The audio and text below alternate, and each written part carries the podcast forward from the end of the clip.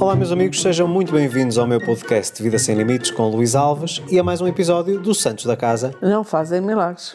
Vamos falar hoje sobre o vilão ou sobre o herói, depende da perspectiva. Vamos falar sobre aquilo que está na origem de muitos conflitos no relacionamento, na origem também de muitos divórcios. Mais de 60% dos divórcios têm origem a partir deste tópico que vamos falar hoje: dinheiro. É um tema delicado para muitas pessoas, mas eu acho que é um tema relevante. Porquê? porque eu sei que muitas pessoas que estão neste momento com alguma desarmonia na relação e está tudo muito relacionado com a falta de educação financeira. E, e, acredito que neste episódio isto vai ser mais uma aula de algumas experiências que nós temos e algumas dicas que vocês podem pôr em prática de coisas que nos têm ajudado imenso a nós enquanto casal e que de alguma forma acabam por retirar também aqui muito da, muita da desarmonia que existe de ideias. Porquê? Porque eu, a minha visão sobre o dinheiro é uma visão completamente diferente da Maria José. Cada um tem a sua. A Maria José diz que o dinheiro para ela não é importante, pelo menos é isso que tu costumas dizer com muita frequência, uh, e eu acho que o dinheiro é uma prioridade máxima na nossa vida, porque ele é que me traz uma coisa chamada. Como é que se chama? O que é que o dinheiro me traz? Vida? Sei lá. Não... o dinheiro traz uma coisa chamada liberdade. Ah, liberdade. A liberdade para poder escolher aquilo que eu quero e como quero viver. Eu acho que isso é, é, é mais importante que tudo. Antes de falarmos deste tópico, antes de iniciarmos com tudo aquilo que queremos partilhar com vocês, quero relembrar-vos que, através do código de cupom SANTOS20, vocês podem usufruir de um ano com acesso ilimitado a qualquer um dos meus cursos luisalvesoficial.com barra cursos encontram cursos sobre inteligência emocional, reprogramação de mente, lei da atração, a mentoria em grupo, quer dizer, vocês têm lá uma imensa oferta existem dois cursos que têm a ver com a parte financeira, que é a Fórmula da Riqueza, que vos ensina como é que eu e a Maria José fazemos a gestão das nossas finanças, qual é o nosso sistema de pilares que nós utilizamos e que nos beneficiou imenso nos últimos anos, e também o Renda Extra. Fiquem atentos ao Renda Extra, que o Renda Extra é um verdade, uma verdadeira pérola. Portanto, se há algo que eu vos posso recomendar e se o dinheiro é algo que vocês precisam de ter mais na vossa vida, o curso Renda Extra vai-vos ajudar imenso. Relembro, Código de cupom SANTOS20 no checkout, 20% de desconto com acesso durante um ano ilimitado a todas as aulas. Então vamos lá, dinheiro. Eu acho que uma das coisas que hoje em dia mais vejo as pessoas se queixarem é com o aumento de preços. A vida está mais cara. Isto é um pouco por todo o mundo. Portanto, não é só aqui na Europa. Acho que um bocado por todo o mundo as pessoas estão a queixar-se realmente que tudo encareceu, há uma inflação grande e as pessoas estão a ter problemas. E acho que essa instabilidade e este, este aumento dos preços está também a trazer aqui uma falta de paciência no, no que diz respeito ao casal, como é que lidam com o outro. No fundo, é descarregar as suas frustrações. Não é? E há uma coisa que eu acho que no nosso caso, que fez toda a diferença, e que não nos deixou muito abalados com, esta, com este aumento de preços muito expressivo. No momento, nós fizemos já este cálculo. Eu acho que desde o início da pandemia houve um aumento que é de 40% mais ou menos, aos preços? Ah, a média? Por aí. E uma das coisas. Podes fazer diz. as contas. Por exemplo, eu ontem fiquei, fiquei hum, estupefacta uhum. com uma coisa que eu costumava comprar uhum. uh, para ter para os miúdos, que era os hambúrgueres da, da Iglo. Sim. Aquele saco. Uhum. Era 9,90. Sim. Está a 14,90. Pronto, lá vai dar quase Portanto, imagina o que isto subiu. Pois é, é, é, complicado, é complicado realmente e eu compreendo para muitas famílias, especialmente que têm um orçamento muito limitado, é complicado. Se há algo que fez muita diferença para mim e para a Maria José, foi nós termos aquilo que nós chamamos o nosso fundo de segurança. Fundo de segurança demorou algum tempo a construir. Fundo de segurança basicamente é um ano de despesas fixas todas de lado. Ou seja, nós não mexemos nesse dinheiro. Nós sabemos qual é o nosso custo fixo mensal, portanto, quais são os nossos custos da parte de habitação, de, de alimentação, de higiene, saúde, tudo. E nós sabemos a média, somamos 12 meses e pusemos esse dinheiro de lado. É assim, ninguém pense que isso foi uma coisa que se construiu em 3 ou 4 meses. Acho que nós, para fazer o fundo de segurança, demoramos para aí uns 2 anos. Por, por aí. Portanto, mas posso-vos dizer que foi uma das coisas que mais tranquilidade nos trouxe com este aumento de preços. Qual foi o ajuste que a gente teve que fazer? Ok, os custos aumentaram, então vamos fazer um ajuste. Vamos, de alguma forma, aumentar ao que está de lado, que foi mais ou menos um mês, em termos de contas. Um mês, portanto, se nós temos 12 meses de lado, ficamos só com 11 e depois o restante tivemos que voltar a, a, a preencher, não é? A, a renovar. Já com o, o, montante ajustado. Portanto, e vocês podem ajustar isso e no curso, a Fórmula da Riqueza, eu ensino a fazer todo este, este sistema e implementar este sistema que é muito importante. Mas eu acho que mostra também aqui um problema muito grave nos casais, que é a falta de planeamento. Nós, também nós não aprendemos assim. Eu sempre tive, pelo menos meus pais sempre tiveram o hábito de poupanças, PPRs, planos de reforma, etc. Portanto, sempre fui habituado desde miúdo a ver, a ver essa questão da poupança. Mas eu não percebi muito bem o porquê. Tipo, se tens, porquê é que não gastas? Portanto, havia a questão do imediatismo.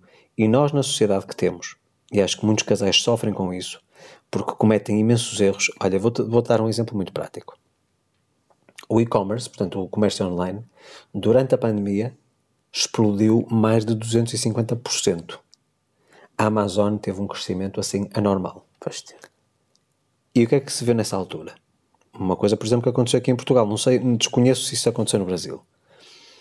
Houve um período uh, de suspensão temporária no que diz respeito ao pagamento das prestações aos bancos dos empréstimos uh, da, da, habitação. O que é que as pessoas fizeram? Em vez de dizerem, ok, eu vou ter durante seis meses, uh, não vou ser obrigado a fazer o pagamento do, do, da, da, prestação, ainda que depois, mais para a frente, vá, vá ter que compensar este período de ausência. Em vez, em vez de pôr esse dinheiro de lado, vamos imaginar que tinha 400 euros de prestação. Elas começaram a gastar mais que 400 em coisas que não precisavam para casa a quantidade de televisões todas XPTO, 65, 70 polegadas, as consolas, os computadores, aparelhos de ginástica para fazer em casa, que acabou a pandemia e nunca ninguém mais usou. Certo? Está tudo no OLX. No OLX a, a 40 ou 50% de desconto. É, exato. Certo? Usado uma vez. Eu vi uma máquina de musculação recentemente que dizia, usado uma vez. Uma coisa de 3 mil e tal euros. Portanto, se está a 3 mil e tal euros no LX, aquilo custou para aí 6 ou 7. Percebes? Portanto, eu pergunto, que falta de gestão financeira existe num casal quando, na, neste caso, nas circunstâncias aparentemente favoráveis de não pagar uma prestação ao banco ou de ter suspensa o pagamento a, a, a, ao banco da sua, da sua hipoteca bancária, da habitação, porque é que a pessoa não pôs aquele dinheiro de lado? Porque é que a pessoa até, até pode ter investido numa poupança que lhe desse, mesmo que fosse um, um juro mínimo, mas que pusesse aquele dinheiro a render. Compreendes? Mas não, foi gastar aquilo, olha, aquilo que falamos a semana passada. Comprar o que não precisa, para impressionar quem não gosta, com o dinheiro que não tem. Porque aquele dinheiro, no fundo, ele vai ter que pagar. Muita gente viu esta coisa da, da, Eu não sei qual era o nome técnico que se dava essa parte das prestações. Não era, não era suspensão, não interessa. As pessoas viram isto como tipo de dinheiro grátis. Durante seis meses que eu não tenho que pagar a prestação ao banco, eu vou poder levar uma vida de luxo. Mas alguém vai ter que pagar a fatura no final. Portanto, esta parte de vocês terem sempre o vosso pé de meia é muito, muito importante. Mas, para que vocês possam ter o vosso pé de meia, outra coisa é também de suma importância. Quer saberem quais, quais são os vossos custos fixos por mês? Eu pergunto-te a ti, Zé, das pessoas que tu conheces, quantas pessoas tu conheces que sabem rigorosamente quais são os seus custos fixos mensais? Não é mais ou menos, é no papel. Não conheço muitas, mas conheço, eu conheço uma pessoa que faz as contas diárias, uh, não usa cartões, hum. só usa dinheiro. Uh, e todos os dias compra a comida que é necessária para cinco pessoas da família. Um dia num dia e que faz as contas certas para, para a luz, para a água, para o carro, para isto, para aquilo. Okay. Tem tudo contado, só conheço uma. Pronto, portanto, se essa pessoa tem, tem completa consciência dos custos, Exato. a minha pergunta só, e aquilo que me está a deixar na dúvida, é porque é que a pessoa faz as compras por dia? Porque, ela explicou-me já isso, por acaso, porque se ela levanta um X, ou, ou, ou ela não levanta, o marido é que lhe dá, que ela pede ao marido para levantar, ela não usa cartões. Hum. Uh, vamos supor 20 euros por dia, hum. não é? E só tem aquilo para gastar. Se ela tivesse 30, gastava aos 30. Se ela tivesse 50, ela gastava aos Sim, 50. mas eu vou, vou só fazer aqui a pergunta, porque acho que isso não, não é inteligente financeiramente falando. Pronto, mas é este. E- Mas é não, este vou-te explicar só porquê. Vamos imaginar que a pessoa sabe, por exemplo, eu, eu no meu caso falo para mim porque eu compro comida especificamente para mim, não para a casa, para mim. E tu compras a tua. E depois há, há coisas que trazemos para tudo quando temos Que é por comum, exemplo, ao fim de sim. semana, e etc. Pronto. Mas da alimentação, como eu tenho uma alimentação específica e a Maria José também, então eu vou uma vez por semana às compras. Tu às vezes vais, outras vezes nem, nem vais, depende. Pode ser semana sim, semana não, é indiferente. Entenda uma coisa. Se eu sei que 5 pessoas, que é o agregado familiar, que gastam X de alimentação por dia, porque é que eu não, não, não junto uma semana e compro alimentação para uma semana? Vou-te explicar porque é que isso é importante. Continuam a ser os 20 euros, vamos imaginar o exemplo dos 20 euros, não é? Portanto, são 140 euros por 7 dias, certo? E porquê é que é mais prático e mais inteligente financeiramente falando tu fazes as compras à semana do que fazes ao dia? Porque, inevitavelmente, e eu acho que já sei de quem estás a falar, a pessoa vai ter que se deslocar de casa para o supermercado. Vai haver um, cons- um consumo de combustível. Não, Não? não. Não há consumo? A pessoa tem o supermercado à porta de casa? Não, a pessoa vai porque precisa. Tem que ir obrigatoriamente. Não percebi. A pessoa tem que ir de carro obrigatoriamente, diariamente, É, é o que eu te estou a dizer. ao supermercado, mas não é para as compras. Tem que ir lá por outro motivo. E aproveita e faz as compras diárias. Ah, mas espera lá que eu estou a ficar confuso. Portanto, há alguma coisa que não tem a ver com compras que ele leva ao? Exatamente, exatamente. Ou seja, já que tenho que ir, faço isso? Exatamente. Ah, pronto. Umas Mas, vezes até, ah, umas vezes é ela, outras vezes quando ela chega, o marido até já, tem, já comprou e está à espera dela, portanto, pronto, ok. Nesse aspecto, então, explicando esse pormenor, ok. Já que a pessoa vai, ah, pode fazê-lo. Mas eu sei que há muitas pessoas que vão várias vezes por semana ao supermercado. Primeiro lugar, há uma coisa importantíssima que eu acho que as pessoas devem utilizar. Eu sei que tu utilizas. Se a cumpres ou não cumpres, já é outra história. Que é uma lista. Para uma boa gestão da- das finanças e dos teus custos e tudo isso, é teres uma lista de compras. compro, mas não trago a mais, trago a menos. Esquece às vezes. Não, a Maria José tem uma coisa engraçadíssima. Vamos Olha, imaginar, por exemplo, a Zé diz assim: Ah, estão a faltar batatas. Então, o item número um da, da lista são batatas. É. Então, ela depois escreve mais 10 itens e depois vai às compras. Traz tudo, mais aquilo que não está na lista, mas esquece das batatas. Quantas vezes tu fazes isso? Isso é falta de disciplina.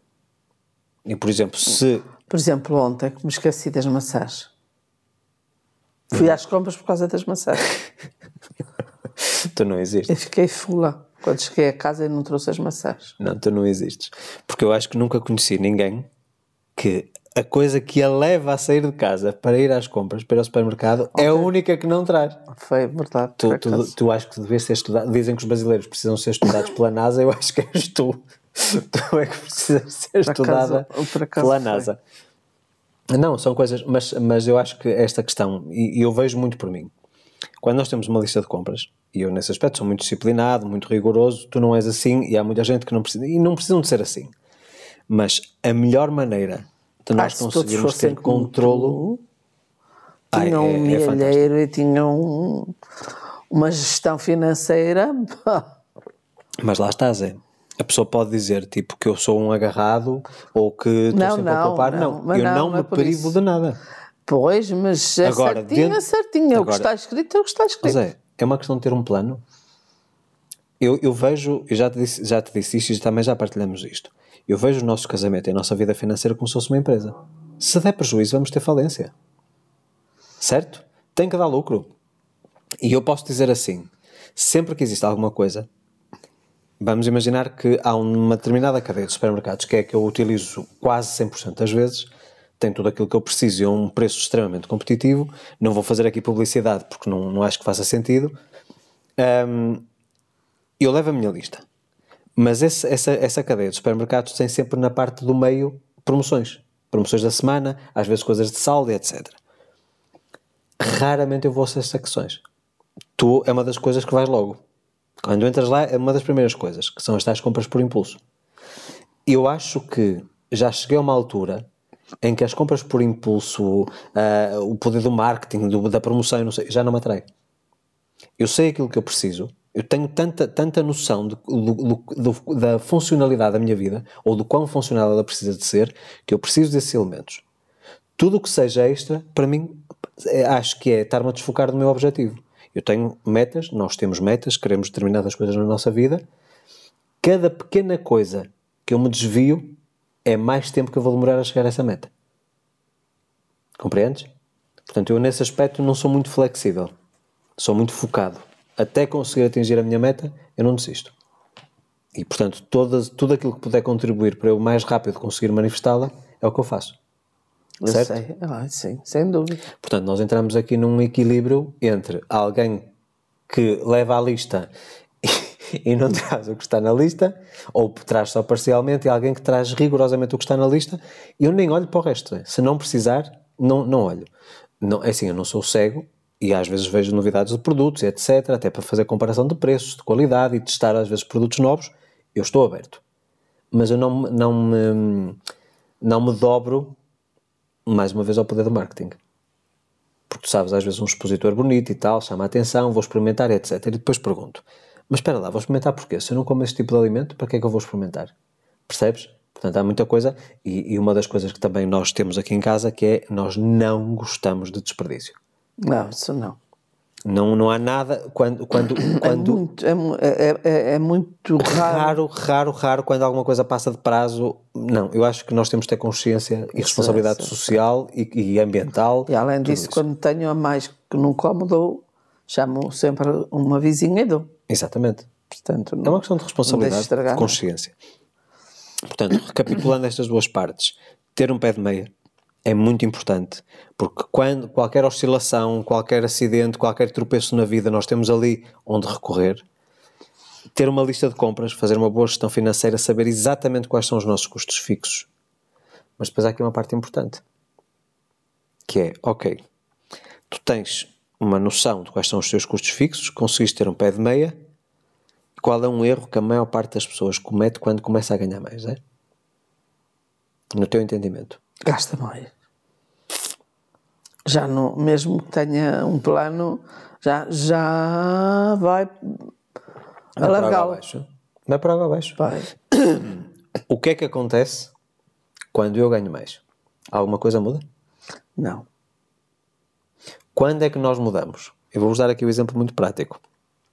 Nós tivemos uma mudança de casa, aliás, mudança de país, não é? e desde que estamos em Portugal já é a terceira casa que estamos. E se tudo correr bem é para ficar, pelo menos a, a, a médio prazo.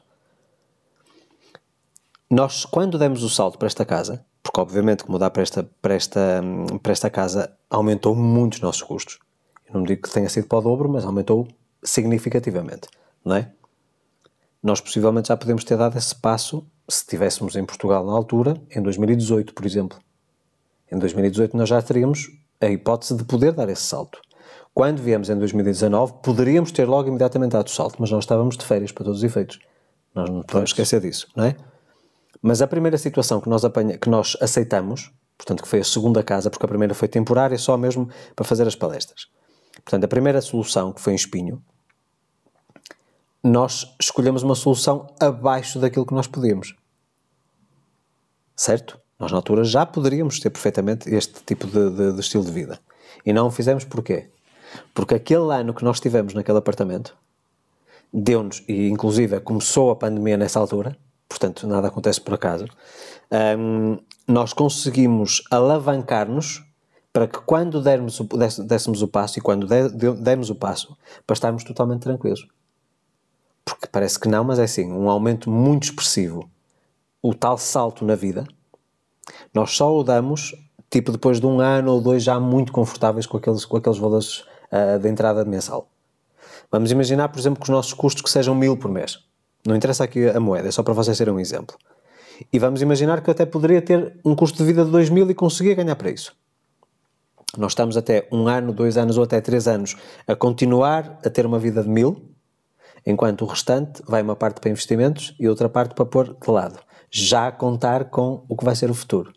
Porque nós, quando criamos o nosso fundo de segurança, já foi a contar que os nossos custos fossem o que são hoje. Já viste o mais curioso nisto? Portanto, foi o preparar, o semear para depois colher. Para depois não ficar descalço. E eu acho que há muita gente que não se prepara e muita gente que está constantemente a viver no limite. Eu sei que há muita gente que vai dizer, oh, Luís, mas quer dizer, eu ganho pouco, o meu marido ganha pouco, a minha mulher ganha pouco. Como é que eu consigo viver abaixo das minhas possibilidades para poder ter esse pé de meia, poder de alguma forma alavancar-me durante dois ou três anos, fazer um sacrifício para depois dar o salto? Ok? E aquilo que eu vou dizer, se calhar vai ser uma coisa desconfortável. Aliás, já, fui, já, já, já tive alguns comentários assim um bocadinho um, depreciativos quando dei esta opinião, quando lancei a Fórmula da Riqueza. Fiz alguns vídeos no, no YouTube falar sobre educação financeira e aquilo que eu digo é, quando a pessoa não consegue ou está mesmo esganada, tipo, vamos imaginar, um deles fica sem emprego, estamos tramados, não temos o que fazer. É bancarrota, percebes? se nós conseguirmos viver abaixo das nossas possibilidades, eu não digo de uma forma miserável, não é nada disso. Há muita gente que pensa, eu, eu sugiro que a pessoa tenha como custos fixos mensais até 50% do volume do agregado familiar. E quando eu digo 50%, as pessoas ficam doidas. Como é que é possível viver só com 50% daquilo que a gente ganha? Eu ganho pouco, meu marido ganha pouco, meu filho ganha pouco, como é que a gente consegue viver? E aí entra a mentalidade que nós aprendemos no Brasil, que é o viver em comunidade. É confortável, Zé? Não é confortável. Por exemplo, dividir um apartamento com outra pessoa. Não é confortável. Queres ter a tua privacidade e tudo isso. Mas eu pergunto, às vezes fazer isso durante um ano, em que o orçamento das duas famílias que vivem em conjunto, que são cortados pela metade, não vale a pena passar um ano de sacrifício para que depois possas escolher o benefício ao fim desse ano e teres a tua vida tranquila? Pergunto eu. Nós nunca tivemos que passar por isso. Certo? Acho que sim. Mas eu vejo hoje a quantidade de imigrantes que nós temos aqui em Portugal e mesmo lá no Brasil, há um espírito de sacrifício. Não me imagino numa situação dessas, mas, mas, é, mas provavelmente se estivesse muito aflita, pois que remédio. Mas é que lá está. Nós hoje vemos um aumento no custo, no custo de vida, mas as pessoas não querem mudar nada da sua rotina, não querem abdicar de nada daquilo que já tinham. Então eu pergunto: se não, não ganham o equivalente para conseguir manter esse estilo de vida, tem que ceder de alguma eu acho maneira. que as pessoas. Uh, o que eu tenho visto é que as pessoas estão a cortar muito na comida. Hum. Nos supermercados estão a cortar muito Sim. nas carnes, nos peixes, uh, nos legumes que também estão caros, nas frutas e, e levam a mesma vida no resto. Não entendo. Levam a mesma vida no resto, Luís. Porque os shoppings continuam cheios, as lojas continuam a vender. E os restaurantes? Os restaurantes. Nem se fala. Não consigo, às vezes, lugar de mesa, quero marcar e não consigo. Sempre cheios. Uhum. E tu sabes disso. Os mais caros. Os mais caros. Os mais caros. Portanto, tem paciência. E estamos a falar de pessoas da classe média, alta, média. Sim, classe média é quase inexistente neste pois, momento. Pois, é? neste momento quase não, não, existe. Mas também não estou a falar de ninguém que ganhe 5 mil euros por mês. Estou a falar de alguém que ganhe mil, mil e poucos. Hum. Entendes?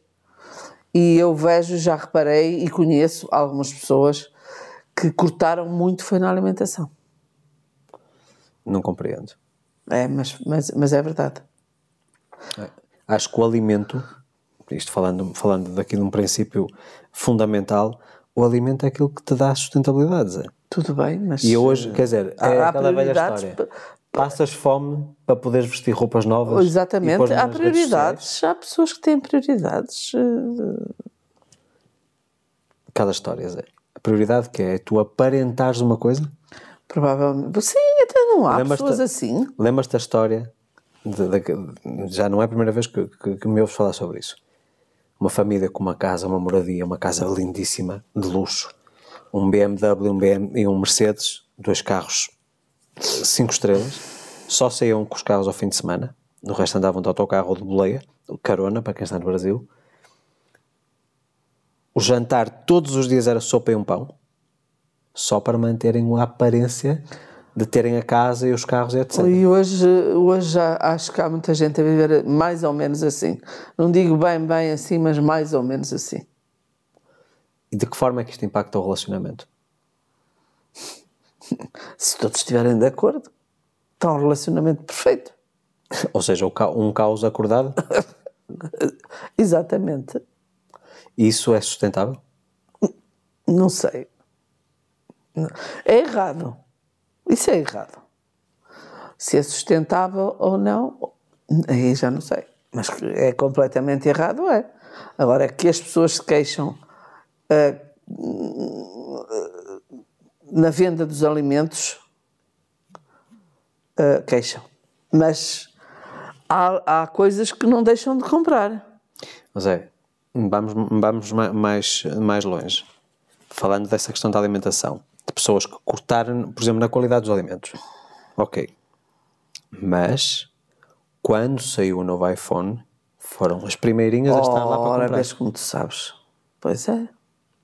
E eu pergunto, aliás, eu perguntei a, a essa pessoa específica, mas o seu iPhone, portanto, foi o iPhone imagina, eu não sei dizer o, nome, o número específico. É 13. O 13 Pro Max é o topo de gama, 1400 ou 1500 euros. Mas tinha um iPhone 14, ou seja, do ano anterior. Uh, um iPhone 12, do ano anterior. E eu perguntei só à pessoa, mas o seu iPhone antigo estava, estava avariado? Não, estava quase novo. Eu praticamente era só para chamadas e para ir ao, a uma rede social ou qualquer coisa, eu praticamente não fazia nada, nem fotos, nem nada. Eu disse, então para que a necessidade de ter um novo? Ter não vendeu, nem, nem trocou? Não faço ideia, isso pois. não sei. Um, mas estás a perceber, ou seja, se, sem explorar aquilo que já tinha, a pessoa foi comprar um novo apenas porque no meio que ela, que ela circula, toda a gente tem o último modelo. Certo? E depois chega a casa, é uma depressão incrível. Mas isso não se, não se vê muito em Portugal. Em Portugal, que eu te estou a falar o caso. Aliás, minto, não é em Portugal, uma portuguesa. Mas não é em Portugal. Não é em Portugal, mas é uma portuguesa. Ah, pois. Porque em Portugal eu não, não vejo muito essa mentalidade. Essa mentalidade. Mas é, quantos pais, vamos ser muito, muito concretos, quantos pais estão a abdicar daquilo que são bens essenciais para eles para poder, por exemplo, proporcionar aos filhos algo porque os filhos exigem, porque os amiguinhos na escola têm isto ou vestem a marca tal. Certo? Já pensaste nisso? Já, claro que já pensei. O sacrifício que muitos pais neste o, momento o, estão a fazer. O, meu, o principal problema não é esse. O principal problema é que tipo de crianças vão ser no futuro.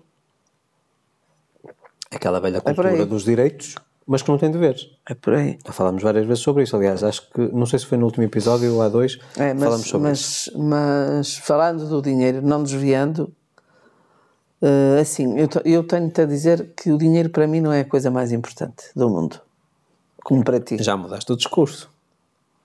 Não é? Tu acrescentaste aí uma palavrinha muito, muito subtilmente. Eu, porquê? Porque eu dizer o dinheiro para mim não é importante. Exatamente, agora já dizes não é a coisa mais importante. Não, eu tenho que dizer que não é a coisa mais importante, porque se eu disser que não é importante, tu vais-me logo bens em cima a perguntar até como é que compras isto, como é que compras aquilo, como é, é com dinheiro, obviamente. Mas é, eu estou apenas a, a dar-te evidências. Ok, está bem, mas o dinheiro para mim não é, não é não é o mais importante. Não, não perguntes porquê, mas. É mas, é, assim. mas é assim. Mas o dinheiro para mim tam, também não é a coisa mais importante. A coisa mais importante da minha vida é ser feliz. Pronto, e a minha também. Mas seria hipócrita da minha dizer que o dinheiro não tem relevância nenhuma, porque o dinheiro também me ajuda a trazer momentos de felicidade. Diz, diz assim. Eu não penso em dinheiro. Acho que é isso já não pensas em dinheiro, mas em tudo o que pensas, ele está sempre na retaguarda. Pois tu pensas em ajudar alguém. Pois sem está, dinheiro não podes ajudar. Eu sei que está. Pensas numa viagem. Sem dinheiro não a podes comprar. Pensas num equipamento. Pensas em matéria-prima para as tuas carteiras. Sem dinheiro não consegues comprar. Certo? Mas eu sou daquele tipo de pessoa a que vai comprar não sei o quê, faltam 2 euros de troco ou 3 euros, ó, oh, deixa assim e venho-me embora. Entendeste? Sim, mas, mas Normalmente as pessoas não são assim. Portanto, eu não sou mesmo, eu não sou aquela pessoa de, de viver por dinheiro ou, ou, pensar no dinheiro ou, ou, não sei, não sei, não sou. Não, tu não tu, é assim, nós temos aqui duas perspectivas. Não sou. E até podemos utilizar aqui a lei da atração para, para, para de alguma forma exemplificar ou justificar aquilo que tu estás a dizer. Tu és uma pessoa que tem muito mais foco naquilo que é o objetivo final. Ou seja, o dinheiro sendo um meio para atingir um fim, Não. tu focas no, no fim, Sim, não no meio. sim. Ok? Eu, para mim, é indiferente. O meio ou o fim é indiferente. Mas sei que maior, para a maior parte das pessoas, elas focam-se no meio e é precisamente porque se focam no meio que não atingem o fim. Deixa-me explicar. Eu sei que pareceu confuso. Vamos imaginar que tu queres fazer uma viagem de férias. Certo? Não interessa o destino. Queres fazer uma viagem de férias. E sabes que a viagem custa 5 mil euros. Para ti é muito mais fluido, muito menos ah, difícil tu acreditares na viagem e formatares isso na tua cabeça do que acreditares nos 5 mil euros que te vão fazer comprar a viagem ou que te permitem comprar a viagem. A maior parte das pessoas também quer a viagem, mas está focada no dinheiro. Mas porque a associação que tem em relação ao dinheiro é uma associação negativa, a corrupção, as dificuldades, os momentos mal passados, as crises, as contas para pagar que não tinham o suficiente, tiveram que pedir dinheiro àquilo, tiveram uma vergonha imensa de ter que baixar, baixar Já a não cabeça. vão a viagem. Já não estão focadas na viagem. Ficam com o dinheiro. Não, não, não estão focadas na viagem. E para conseguirem a viagem, como estão focadas no dinheiro, é muito difícil elas conseguirem alcançar. Em contrapartida, se eu estiver focado na viagem, como isso me traz logo imediatamente uma, uma emoção positiva, eu consigo, consigo logo visualizar que, ah pá, quando eu for ali visitar aquele cenário e estiver naquela praia, naquele mar, o dinheiro vem com muito mais facilidade. Entendeste? Uma, da- uma das coisas que eu ensino às pessoas quando têm dificuldade em atrair dinheiro para comprar alguma coisa é focar-se na coisa que Uma querem fazer. coisa o é o que eu faço, é por isso que nunca me falta nada. Ela aparece sempre. No teu caso, é exatamente isso. Ou seja, tu és uma pessoa que, se estivesse focada no dinheiro, em metas financeiras, terias muita dificuldade em conseguir alcançá-las. Mesmo que a tua, a tua meta não fosse a financeira, fosse o que tu vais fazer com aquele dinheiro. Então, se eu, na vez de me focar numa viagem, me focasse num, num, num molho de, de- de notas, É assim, molho de notas é a coisa mais abstrata do mundo. Porque pode ser um molho de notas. não, molho de notas de 5 cinco mil, 10 mil, 50 Ok, mil. mas quantas notas? Um molho de notas é mais uma vez abstrato. De 100, de 100 euros, por exemplo, Um valor específico, Zé. 5 mil euros. 5 mil euros. Pronto. E se eu me fixasse muito ah, nos 5 mil euros, não, eu quero 5 mil euros, eu, eu preciso de 5 mil euros, eu quero 5 Atenção, mil euros. se disser- Não vinham. Hum, Deixa-me te explicar. Se disseres eu preciso, eu quero, estás a vibrar na escassez. Eu preciso, é falta de alguma coisa. Certo? Se tu me disseres assim, estou a trabalhar para isto e eu sei que vou garantir estes 5 mil euros, eu sei que já são meus. Tu aí já estás numa vibração de equivalência energética em relação a esse dinheiro. Portanto, não tens dificuldade. O problema é que se tu dizes que o dinheiro não é importante para ti, mas ao mesmo tempo queres atraí-lo, a tua mente vai-te sabotar e vai-te dizer assim: opá, se não é importante, então eu não vou estar preocupado com aquilo. Por mais que tu mentalizes, por mais que tu te foques, vais ter muita resistência em conseguir criar as circunstâncias para esse dinheiro vir até então ti. estou no bom caminho. Foco-me na coisa que quero Exatamente. e ela vem. Exatamente, Zé. Não, eu- é é uma, uma forma muito fácil de conseguir contornar este problema do dinheiro. Mas O dinheiro é não, não, não, não, espera, espera. Mas, mas isso é em relação a alguma coisa que tu queres, tipo um sonho. Mas no dia a dia já não é assim. Porquê? Porque no dia a dia chega-te a conta de eletricidade para pagar e vem um montante em dinheiro. Tu não imaginas, eu vejo a conta já paga.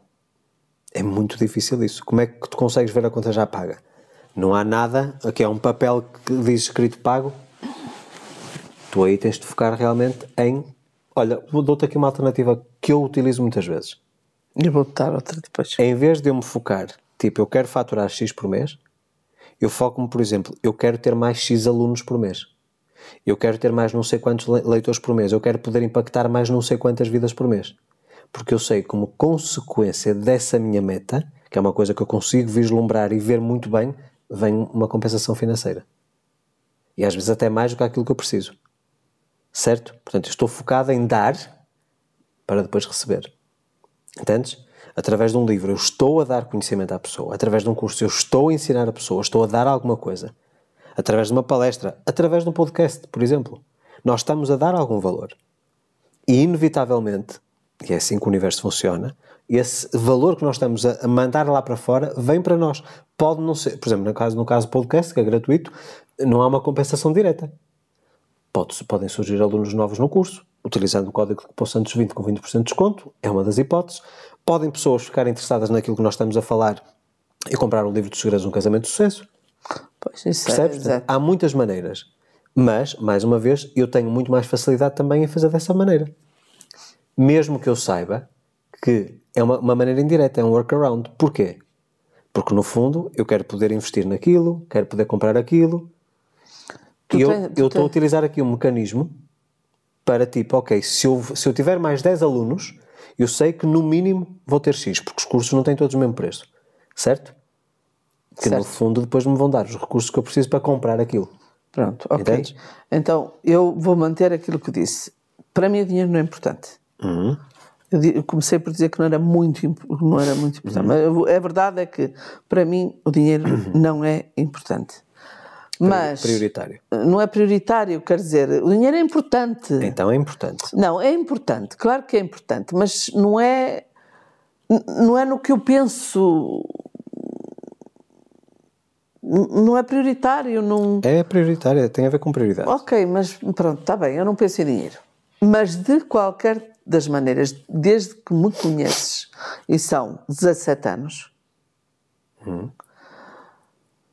os momentos que passamos, todos eles, sem exceção, sem exceção alguma, que passamos 19 anos, né? 19 anos, 19 anos. acho isso muito tempo, mas bem. Mas é 19. Então, 19 se, anos. se nós começamos o relacionamento em 2005, estamos em 2024, vamos fazer 20. Passa rápido, então não ainda passa? vamos fazer as bodas de, de prata. Se Deus quiser. Pronto. Ah, e hum, de todas as vezes, eh, e tu sabes perfeitamente que é verdade, que estivemos apertados de alguma, das de alguma maneira, todas elas, eu disse sempre: não te preocupes com isso porque isso está resolvido. Ele, ele, ele de aparecer. Ai, mas é muito dinheiro, mas é isto, mas é aquilo. Ele vai aparecer.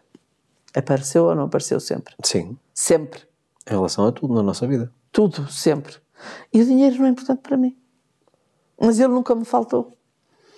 Zé, mais uma vez, o dinheiro. Explica isso. Explico, é o que eu te estava a dizer há bocado, porque o teu foco está na resolução do problema. Tu já te consegues imaginar numa situação em que aquilo já não existe. Já, já não existe, não existe. O problema não não Mas o dinheiro foi o meio para resolver o problema. Ok, mas eh, A única coisa que aconteceu foi aparecerem as pessoas e as circunstâncias certas na tua vida para que o dinheiro fluísse para que depois fosse solucionada a questão. Zé, lembras-te da última grande. mas isso é ótimo. É ótimo, mas o dinheiro continua a ter relevância.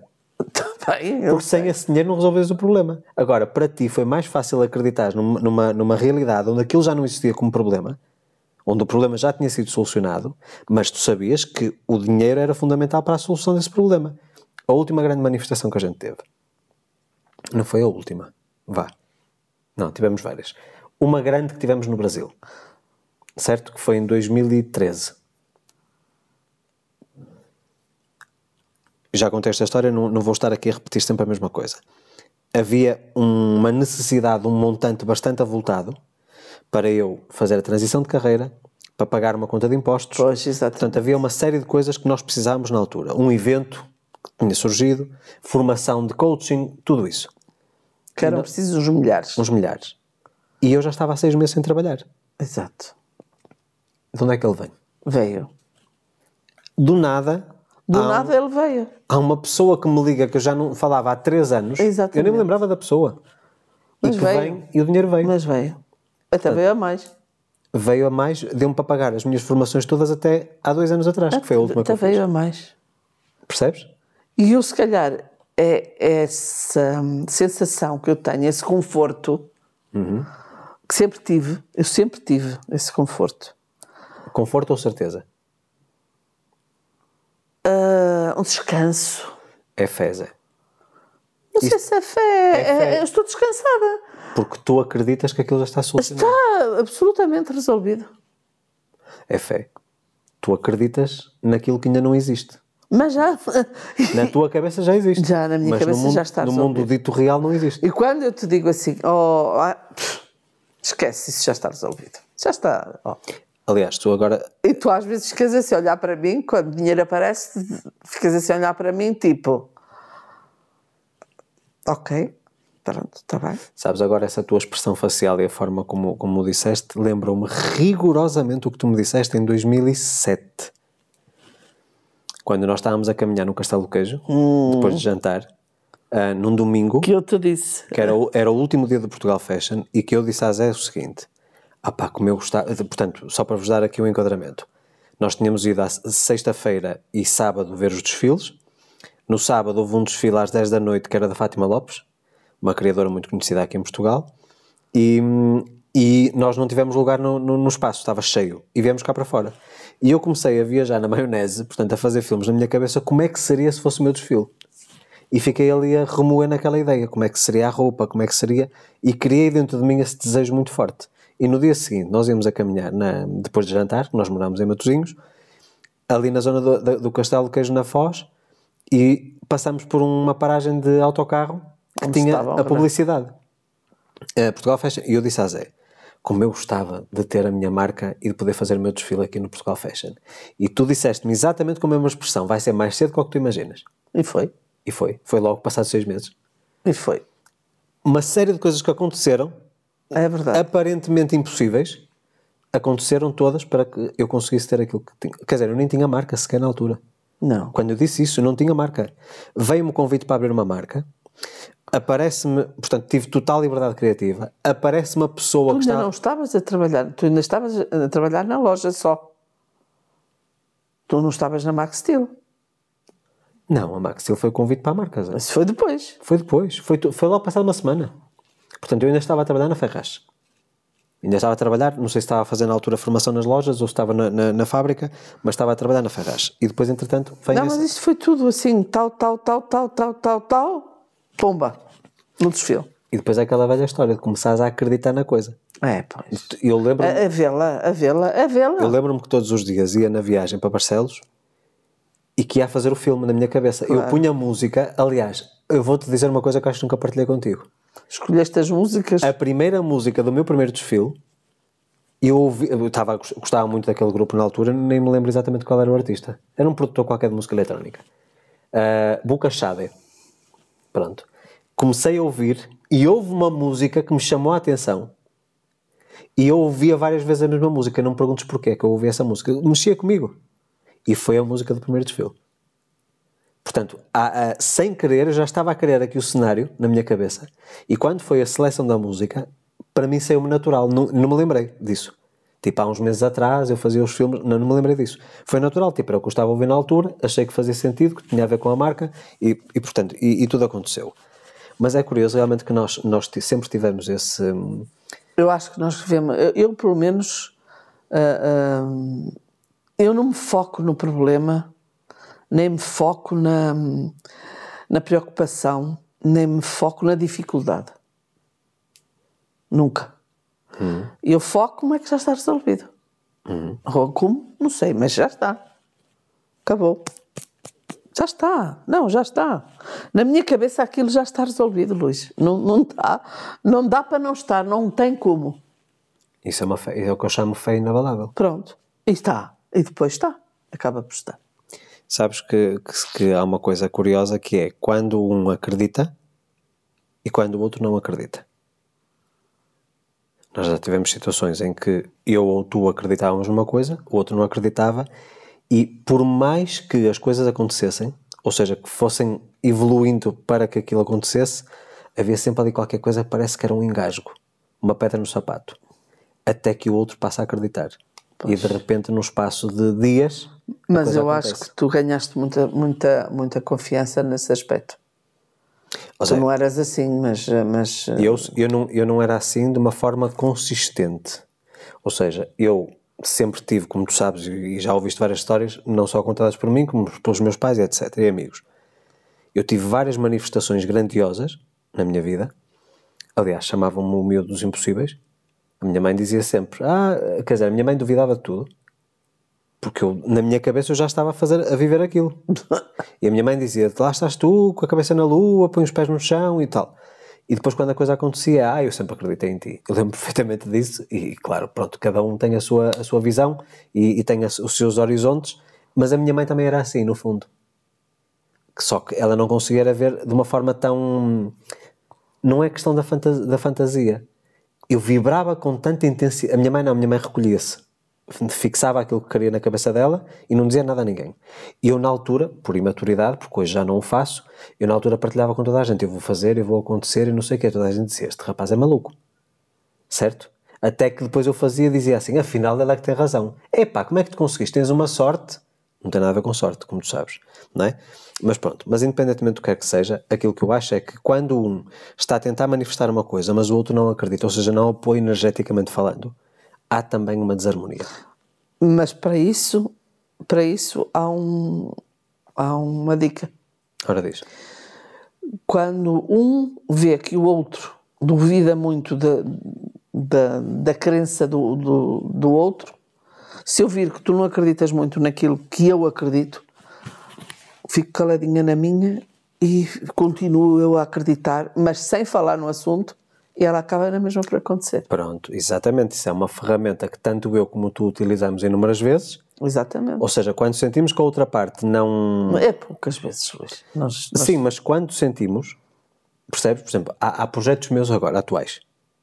Ah, eu pois. nem sequer, eu nem sequer te digo nada, porque é uma coisa minha, tu não compreenderias jamais. Pois, exato. Certo? Exato. Portanto, são, é uma coisa, é um foco meu e eu tenho que fazer o meu filme, tenho que fazer a minha viagem. Pois, exato. No dia em que a coisa, que a coisa acontecer, tu vais, tu vais dizer assim, afinal, mas lá está. Porque acontece muito também, também isto no casal. O ver para crer. E nós já sabemos que para que as coisas aconteçam é crer para ver, não é ver para crer. Mas há situações em que nós precisamos de provar ao nosso parceiro Pois é, também. que a pessoa tem que, tem que pensar que tem que acreditar ela não tem que pensar que tem que acreditar, ela já tem que acreditar. Ah, não. Entre o ver para crer e o crer para ver, uhum. tem que pensar que não é assim. Ela tem que acreditar e tem que imaginar-se no momento já viver aquilo para aqui, para ali, para ali, para lá, para como é, como não é. É o querer para ver, Zé. A coisa acaba por acontecer. Não perguntem como, mas a coisa acaba por acontecer. Hum, se querem saber como é que a coisa acontece, curso sem limites. 20% de desconto, não se esqueçam. Tudo explicado detalhadamente. Exatamente. Acho que eu, é eu, eu é assim, eu não, não, não querendo de alguma forma vangloriar, mas pelo feedback dos alunos, é o melhor e mais completo curso sobre de atração. E mais uma vez, eu não precisei sequer de atualizar o curso porque o que está lá funciona sempre. E vai funcionar sempre, é universal. E, isso, e, e aliás, tudo o que está no, no Sem Limites, tanto no livro como no curso, mas o curso vai para um nível completamente diferente, um, é tudo aquilo que no fundo nos proporcionou chegarmos até onde nós estamos. Sim. A base dessa questão da fé e tudo isso, e acho que para casais até é um curso muito interessante porque os dois podem criar uma visão grandiosa. Ah, se for feito o curso a dois, a dois é, é brutal. É brutal. Porque aí há o alinhamento. Costuma-se dizer assim. Isso é. Não se esqueçam de um, de um, princípio muito importante que é o princípio do mastermind. Foi introduzido já há muitos anos pelo Napoleon Hill, não sei se foi em 27 ou 37, não tenho a certeza, porque eu não, sei, eu não me recordo qual foi o livro, não sei se foi o Pensa em Riqueza, se foi As Leis do Triunfo. Não importa. Apresentamos o conceito de, do mastermind. O que é que é o mastermind? Eu tenho a minha mente, tu tens a tua. Em teoria, quando nós estamos a falar, quantas mentes estão a falar? Em teoria. Em teoria? Em teoria estão a falar a minha e a tua. Duas. Duas. O conceito mastermind diz que quando duas ou mais pessoas estão reunidas, existe um mais nascimento uma. de mais uma, que pois. é a mente mestra, é, que é a reunião entre as duas. É compreensível. Então imaginem, se eu quero uma coisa, eu tenho uma força de 100 km por hora, e tu queres outra coisa que também tem força de 100 km por hora, se os dois acreditarmos, a coisa vai ter 300 km por hora de força. Exato. Portanto, em relação a tudo, e dou-vos também aqui uma dica: quando o vosso parceiro não acredita necessariamente numa, numa meta vossa, num sonho vosso, em primeiro lugar, ou fazem isto que a Zé acabou de dizer, portanto, guardam para vocês, boquinha fechada. Mas ou acreditam então, com força na, Acreditam na, com na... força, ou então conseguem argumentar o suficiente para que o parceiro também entre a bordo. Percebes? Um exemplo muito bom é pô-lo ouvir este podcast. Por exemplo. Por exemplo. Não é? Eu acho que, acho que existem muitas, muitas maneiras. Nós não estamos a falar de, de cor. Não, não estamos a falar de experiência. Nós estamos a falar de nós, estamos a falar da realidade da nossa vida. Sim. Não é? Eh, isso é uma coisa que eu acho que, no fundo, sempre me orgulhei muito. Pois, é preciso que as pessoas tenham consciência disso. Sabes- Nós não estamos aqui a inventar nada. Isto acontece connosco. Sabes que o facto de nós, nó- nós, eu falo sobre mim, mas no fundo também estás, estás incluída no, no, no barco. Eu ser a cobaia das minhas próprias coisas. Exato. Porque, quer dizer, eu digo, eu digo muitas vezes à Maria José, e, e no início também foi muito difícil eh, este tipo de postura ser aceite pelo casal. A minha, a minha meta, o meu foco, a minha abordagem sempre foi: eu só posso falar daquilo que eu sei. Ah, mas há tanta gente que estudou isto e que fala e que não conhece, não, não sabe na prática e que ganha dinheiro com isso e tudo isso. Porquê é que tu vais entrar por essa abordagem? Porque eu sinto que não seria legítimo, nem verdadeiro da minha parte, eu falar de coisas que sei na teoria, mas que depois na prática não, não implemento. É o, é o princípio do professor universitário. Acaba o curso superior, faz uma pós-graduação e começa logo a dar aulas, mas nunca esteve no mercado de trabalho.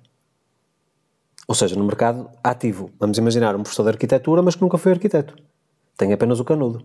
Certo? O mundo real é que nos traz a sabedoria, é a experiência, a prática que nos traz a sabedoria. Sem dúvida. Então, há muita gente que tem conhecimento, mas jamais pode transmitir sabedoria. E foi uma das coisas sempre que eu me orgulhei, e eu acho que as pessoas também conseguem perceber isso, que há uma transparência na, da- na minha comunicação, porque eu falo com conhecimento de causa, Zé. E tudo aquilo que nós estamos a partilhar no podcast, desde o primeiro episódio, é tudo com conhecimento de causa. Nós vivemos aquilo que partilhamos com vocês. Exato. É, E isto mostra também uma coisa que partilhei, eu não sei se foi ontem, se foi anteontem, nas redes sociais, foi um excerto de um, de um vídeo, que era a questão em relação à autenticidade. Pá, tu seres fiel a ti mesmo. E no casal também é fundamental que isso aconteça. A pessoa ter a sua própria identidade no, no próprio relacionamento e não ter que mudar por causa do outro. E muitas vezes o dinheiro faz com que as pessoas se transformem. Se estamos a falar de dinheiro e vai envolver um bocadinho, um bocadinho de dinheiro, as pessoas muitas vezes transformam-se, tornam-se coisas que elas não são. Mais uma vez, mais cedo ou mais tarde, aquilo deixa de ser sustentável e vai haver conflito. Portanto, falta de educação financeira, portanto, falta de gestão financeira, falta do pé de meia, não ter um controle das compras. O que é que acontece quando existe um comprador compulsivo dentro do casal? Vai, vai dar cabo da- das finanças. É um caos. Eu, eu muitas vezes vejo que isso não é logo imediato. Vejo no início, por exemplo, que o parceiro até diz assim: opá, se ela, se ela ou ele estiver feliz, deixa-o andar, pá, de- desde que estejamos bem equilibrados, está tudo bem. Mas mais cedo ou mais tarde, especialmente quando é o que ganha menos que tem esse tipo de compulsão, mais cedo ou mais tarde vai-se começar a ouvir aquela coisa do mandar na cara, deitar à cara. Pois eu Certo. ia-te fazer, ia-te- ia-te- ia exatamente fazer-te uma pergunta. Qual é o conselho que tu dás quando o casal tem problemas diários ou quase diários porque a mulher ganha mais que, que o homem? Mas o que é que origina esse problema? O problema origina porque a mulher ganha mais que o homem. Ou seja, estás a falar por uma questão de orgulho? Uma De questão. machismo? Uh, sim, mas pode, pode, pode, pode vir, a, vir, vir, vir de qualquer forma. Uh, Pode vir, uh, pode vir a falar no assunto, não é? Mas normalmente não vem. Porque o homem sente-se Sente-se inferior. mas, Sim. mas não quer mostrar. Ok, já Entendeste? percebi. Já percebi. Portanto, ele quer, quer mostrar que quem manda é ele. Ela ganha mais, não interessa. Mas quem manda é ele, ele é que é o homem da casa. É Assim, isso, isso mostra, evidentemente, aqui uma falta interior muito grande de autoestima, uma falta de humildade muito grande e até alguma ingratidão, porque se me dizes que a, a mulher, neste caso, ganha mais do que ele, possivelmente é uma coisa que já acontece há muito tempo, Claro. não é? E se ele pôde usufruir desse teórico poder ao longo do tempo, foi porque ela o proporcionou ou porque ela contribuiu mais ativamente nisso. Então eu acho que é assim: este, eu vou utilizar aqui uma expressão muito rude, mas que eu acho que, que, que assenta com nem uma luva. É cuspir no prato onde comeu. Ou cuspir no prato que come. Ou seja, na prática a pessoa está a desvalorizar o que ela ganha, que é muito superior ao dele, quando na verdade é só porque isso acontece que ele pode ter a vida que tem. Portanto, isso acho que é uma falta de humildade tremenda. E essa pessoa, com certeza, na parte interior tem um complexo de inferioridade gigante e precisa trabalhá-lo. Terapia. É o que eu digo a essa pessoa. Porque ao contrário, já não, eh, o problema já não é. Já não é problema. É, é essa a parte, Zé, que a mim sempre me confunde muito mais. Mas não é. mas, mas tem, tem um motivo. Isso, tem um motivo. Que tem a ver até com uma parte cultural. Não é só cultural, é ter, em termos de evolução mesmo. Quando o homem ganha mais que a mulher. Mais uma vez, eu não estou a querer ser machista, estou apenas a dar aqui um- uma perspectiva daquilo que foi a evolução da humanidade. A mulher é que é responsável pela hum, continuidade da espécie. Sem a mulher, nós não continuamos, o ser humano acaba. Se a mulher não, não, não der origem a novos, no- novas vidas, acabou. Portanto, a mulher sempre teve um papel de criadora e educadora. Já falamos várias vezes sobre isso. E no passado a mulher nem tinha uma atividade profissional. Exatamente. Certo? Era a gestora da casa, era quem cuidava dos filhos, hum, a progenitora, portanto, é- era a pessoa que estava ali a produzir vida. Ok? E era a obrigação do homem poder sustentar aquele, aquele ciclo familiar, portanto, aquela, aquela nova, nova vida, não é? Vida através de uma família, não é? Por isso é que antigamente tínhamos 10 filhos, 12 filhos, etc. E curiosamente, numa altura de, de precariedade e de escassez, dava para 12 filhos. Hoje em dia, um casal tem um e diz ai ai ai que a vida está toda má. Se- Para tu veres aqui a perspectiva. Pois. Portanto, o que é que eu quero dizer com isto? Quero dizer que, como isto foi uma coisa, uma coisa padronizada, portanto, a mulher nunca foi emancipada, vamos dizer assim, embora, já também já, já, já falamos sobre isto, o homem supostamente é que trabalhava e que tinha obrigação de ter sustento na mesa, todos os dias, para vestuário dos filhos, etc. Mas quem mandava era ela. Quem geria o dinheiro era ela. Quem dizia o que é que era para quê era ela. O homem só, só tinha um- uma responsabilidade: trabalhar e ter um salário. Tiveste algum exemplo desses na família? É que eu tive. Tive, eh, por exemplo, os meus avós. eh, olha, eh, eu, eu, eu acho, eu acho que as minhas duas avós trabalharam. A minha avó materna, eu acho que não trabalhou durante muito tempo. Eu não sei se foi por um problema de saúde ou não, mas eventualmente o meu avô é que foi a, a- a pessoa que esteve ativa. Inclusive é na fase em que a minha mãe tirou o curso superior, a minha tia tirou o curso superior, o meu avô fazia muitas horas extras para poder pagar a formação às filhas. Ah, e minha avó nessa altura não trabalhava. Eu acho que teve a ver com qualquer problema de saúde. Mas ah, o meu avô tinha um bocadinho, o tal avô herói que eu falo, tinha muito essa noção. Eu quero poder proporcionar às minhas filhas uma vida que eu não tive, nomeadamente formação superior. E para ele foi das coisas que mais orgulho. Ele tinha um orgulho doido. Mas quem é que mandava em casa? Mandava ela. A tua A avó. avó. Sim. Sim.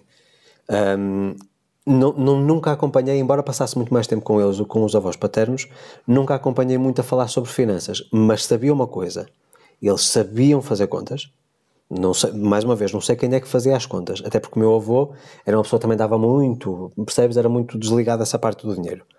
Ahm, mas, no entanto, já depois com os seus 65, gozaram muito bem a vida. Fizeram muitas viagens internacionais. Eu acho que a viagem que eles fizeram ao Brasil foi de um mês. Sempre a viajar o país todo. Percebes? Portanto, eles puderam gozar do fruto do trabalho. Mas o papel da minha avó era gerir, portanto, neste caso, cuidar das. das- Na minha família eh, também foi, foi. Era a minha avó e, e a minha mãe. Porque a minha mãe estava em casa, quatro filhos, e portanto também era ela que geria tudo. E tu, por exemplo, agora fazendo uma reflexão sobre aquilo que, que foi a gestão da tua mãe, uma vez que acompanhaste isso de perto, achas que a gestão foi bem feita? Foi mal feita? O é- Não, acho que foi. Acho que. Acho que foi é assim. hum, eu fui criada com os dois, avós e pais. Não, é? Ah, não foi 50-50, mas foi. andava cá e lá, não é? Hum, na parte da minha avó havia mais abundância porque a minha avó, o meu avô trabalhava, trabalhava bastante e ganhava muito bem, mas a minha avó também tra trabalhava, que a minha avó tinha, tinha hóspedes em casa. Ok, portanto fazia Tinha um quartos. aluguer. E tinha a escola, ah, o magistério, na altura era magistério primário, em frente à casa, de maneira que aquilo eram bercetabias a ver se arranjavam quartos, pessoas que vinham das aldeias, não é? E, portanto, a minha avó tinha sempre quartos alugados o ano todo. Portanto, havia mais abundância na minha avó, muita mais. O meu pai, não. Era o meu pai só que ganhava e eh, eram, éramos quatro filhos, embora eu depois estivesse muito com os meus avós. Não por vontade dos meus pais, mas por, por vontade da minha avó. A Minha avó. Imposição. Imposição, pois, como diz a minha mãe. A quem é que será que saíste? Ah, exatamente, imposição. Mas, mas quem mandava realmente eram as mulheres. Agora, a, a minha avó, e, ah, tanto uns como os outros, eram pessoas. hum, não eram perdulários, percebes? Eram pessoas que tinham o seu mielheiro, ah, um, um- tanto uns como os outros. Mas na minha avó havia outro tipo de alimentação, por exemplo, que não havia na minha mãe. Entendes? Enquanto que na minha avó havia bife eh, de lombo, de, de vaca, todas as semanas se ia ao talho buscar para a semana toda. Na minha mãe, se houvesse bife, não era de lombo. Entendeste? Eh, E bife não era muito comum. Pronto, eram coisas mais económicas. Era tudo muito bom, mas era mais económico, não é? E, e, portanto, o gerir. A minha mãe geria muito bem, porque só o meu pai é ganhava e eles tinham um milheiro. Ah, no- nos meus avós eu não notava isso porque eles tinham um bom milheiro, ainda compraram uma casa e, portanto, era diferente, não é? Havia mais dinheiro. Mas, de qualquer maneira, eram as mulheres que mandavam. Falaste em comprar casa. Pedir a tua opinião. Nós acho que já exteriorizamos essa nossa escolha. Aliás, nós, nós mais ou menos, eh, já, eu já passei por estas duas fases contigo, embora a primeira, a primeira decisão não tenha sido minha. Ou seja, da questão de, de comprar um apartamento com hipoteca bancária e de não comprar e arrendar um, um- casa. Ou seja, da habitação não ser teoricamente nossa. Porque eu acho que as pessoas se enganam um bocadinho em relação a isso. Ah, ah, é o meu apartamento. Não, o apartamento é do banco até eles lhe pagarem. Pois, Só ao fim dos exato. 30 anos é que será deles um dia. Exato. Pronto. Tu achas que neste momento, por muita gente ter uma hipoteca associada e há esta responsabilidade de parte a parte, porque o contrato normalmente é feito no nome do casal, não é? Portanto, independentemente de haver conflito ou não no casal e instabilidade no casal, os dois têm que cumprir com esse contrato. Exato. Achas que é isso que faz com que muita gente permaneça em, em- em relações eh, insatisfatórias, eh, infelizes, com agressões, com insultos e etc., precisamente porque há uma responsabilidade da dívida? Eu acho que tem peso. Acho que tem e o que é que aconteceria se fosse, por exemplo, um arrendamento? Já não tinham, já não tinham esse problema. Eu dou-vos aqui uma dica. Porque nós, nós somos contra isso também. Pronto, eu dou-vos aqui uma dica eh, e eu sei que isto não é, não é muito Não- aceite. Não, não é. Nem socialmente. compreensível. Entendo a, vossa, entendo a vossa visão, porque eu também se calhar já a tive. Pois, é? exato. mas eu de facto acho que a compra de casa ah, própria, Se não for com dinheiro total à vista, se não for com dinheiro total à vista, é péssimo negócio. Isto porquê? Porque as pessoas vêm a casa como o seu maior investimento. E uma coisa só é investimento se te der dinheiro a ganhar. Se tu viveres dentro da casa, mas a casa não te trouxer dinheiro, por exemplo, no nosso caso, nós poderíamos até comprar uma casa. Porquê? Porque eu, como trabalho em casa, a casa dá-me dinheiro a ganhar. Em teoria. exato. certo? Mas se vocês só na venda da casa de 20 anos depois é que vão ter algum tipo, tipo de lucro, então isso é um gasto, isso não é um, um investimento. Certo? E acho que se me disserem assim, vou-vos fazer aqui uma equação muito simples que já me fizeram a mim também e que eu fiquei, uau, nunca tinha pensado nisso, para vocês perceberem como é que faz sentido pedir uma hipoteca ao banco, ou seja, pedir dinheiro emprestado ao banco para a compra de habitação própria. Vamos imaginar aqui, quando, vou tentar fazer contas redondas, não são valores reais, porque eu já sei que depois diz onde é que já se arranja a casa por esse valor? claro, é só um claro, exemplo. Claro. Vamos imaginar que vocês compram um apartamento de 100 mil euros. Vamos imaginar. E que a vossa prestação ao banco que é de 500. E que neste momento, uma vez que o, o, o valor dos arrendamentos está alto, vamos imaginar que esse apartamento de 100 mil euros vocês conseguem arrendar por mil. Ok? O que é que isto significa na prática? Atenção, eu não estou a incluir impostos, não estou a incluir nada disso. IRS, mais-valia, não estou a incluir nada disso. Aliás, mais-valias não, não mais-valia só na- no caso de venda. Portanto, recapitulando, apartamento de 100 mil euros, vocês estão a pagar 500 de prestação, mas conseguem tirar uma renda de 1000. Tirando os impostos, vamos arredondar, são 500 de lucro bruto. Depois ainda têm os impostos, ok? 500 de lucro bruto. Vamos imaginar que vocês conseguem, os dois, um, casal, por exemplo, arranjar um apartamento que seja mais longe de uma cidade principal, ou seja, nos arredores de uma cidade, ou no interior, por exemplo, por 400 euros. Uma coisa mais humilde, lá está, o viver abaixo das nossas possibilidades. Certo? Se vocês estão a ter mil de rendimento, conseguem pagar a prestação de 500 ao banco, ainda vos sobram uns 500 brutos e a vossa renda é de 400, significa que o apartamento está-se a pagar a ele mesmo, com dinheiro que não é vosso, certo? O imóvel está a valorizar e vocês ainda conseguem pagar a vossa, o vosso custo fixo de vida. Mas as pessoas não entendem isso. Isso é que é um investimento. Isso é que é utilizar o dinheiro da banca Exatamente. para conseguir criar património, uma coisa que vocês não estão a usar, será sempre para investir, ou seja, para vocês ganharem dinheiro com aquilo, certo? E vamos imaginar que vocês, ao fim de de 10 anos, têm um apartamento pago. Para ser um bom investimento, eu já fiz cálculos com, com pessoas da área, é bom investimento quando o apartamento se paga a si mesmo ao fim de 12. Certo? A maior parte das hipotecas são todas de 30 a 40 anos. Pois. Certo? Portanto, se estiver pago a partir de 12, eu revendo nessa altura e para não pagar mais valias, eu invisto, reinvisto novamente logo, novo. ou no mais caro ou então dois mais baratos. Certo? E depois aí é que eu vou criando património. Ou seja, criar fontes de rendimento passivo em que eu não preciso de trabalhar ativamente para que aquele retorno me venha, não é? Aí sim faz sentido. E nós muitas vezes, Zé, acho que as pessoas, por esta questão de quererem aparentar uma coisa que não são, eu lembro-me na altura, eu não sei se foi anos 90, não tenho a certeza disso, deve ter sido anos, no- anos 90 porque eu na altura também pesquisei isto para mim. Havia o crédito, o crédito bonificado jovem, Se eu quero- Sim. até aos 30 anos só pagava juros, uma coisa assim do género.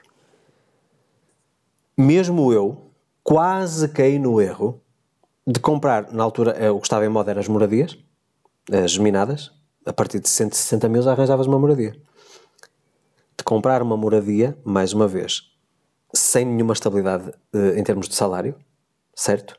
Mas apenas para querer mostrar alguma coisa. Eu tinha imensos casais amigos na altura, eh, no meu relacionamento antigo, tinha casais amigos que era uma vida de esforço louco apenas para ter uma moradia com determinados acabamentos, a pagar prestações altíssimas apenas para que não fossem vistos como um coitado ou como coitados.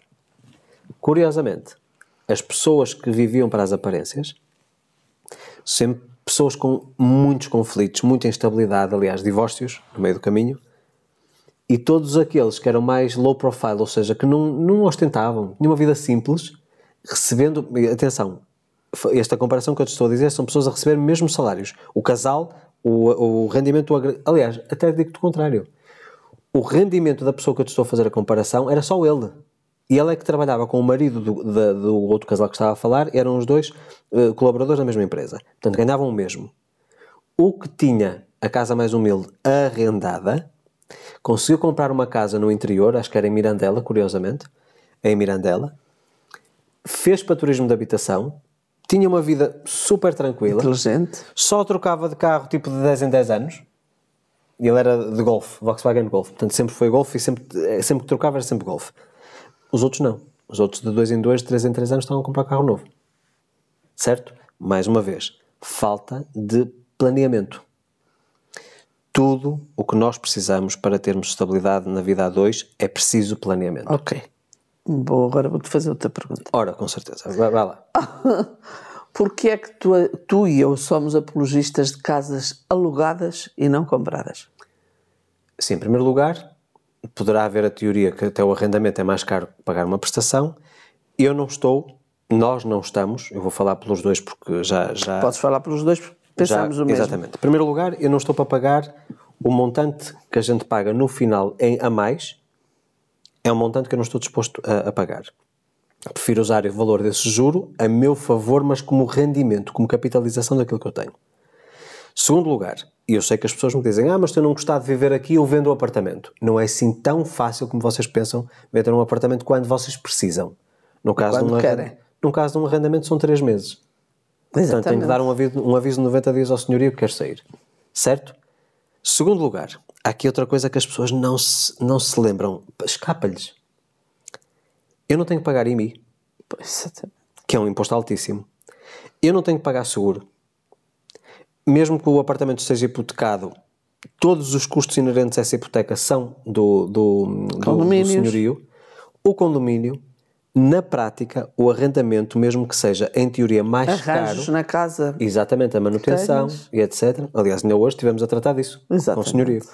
Portanto, só, só para vocês perceberem, é aquela velha história que nós temos exatamente a mesma coisa com o carro. Com o carro. Nós temos um carro em sistema de renting. É caro? É. Com a mesma prestação que estamos a pagar neste momento, teríamos um carro de gama média alta ou alta? Teríamos. O carro que nós temos neste momento, que é um Seat Leon, eh, no Brasil não existe, é como se fosse Volkswagen, é do grupo Volkswagen. Ahm, portanto, é o equivalente ao Golf no, no Brasil. Nós temos esse carro veio para a nossa mão 0 km em 2022 ou 2021. Foi, foi janeiro, acho que foi 2022. Deve, foi. Foi. 22. Sim, quando nós viemos para esta casa ainda tínhamos outro carro. Portanto, um carro que veio para as nossas mãos 0 km é uma prestação alta? É. Com essa mesma prestação tínhamos um Mercedes? Tínhamos. Ou um Audi? Tínhamos.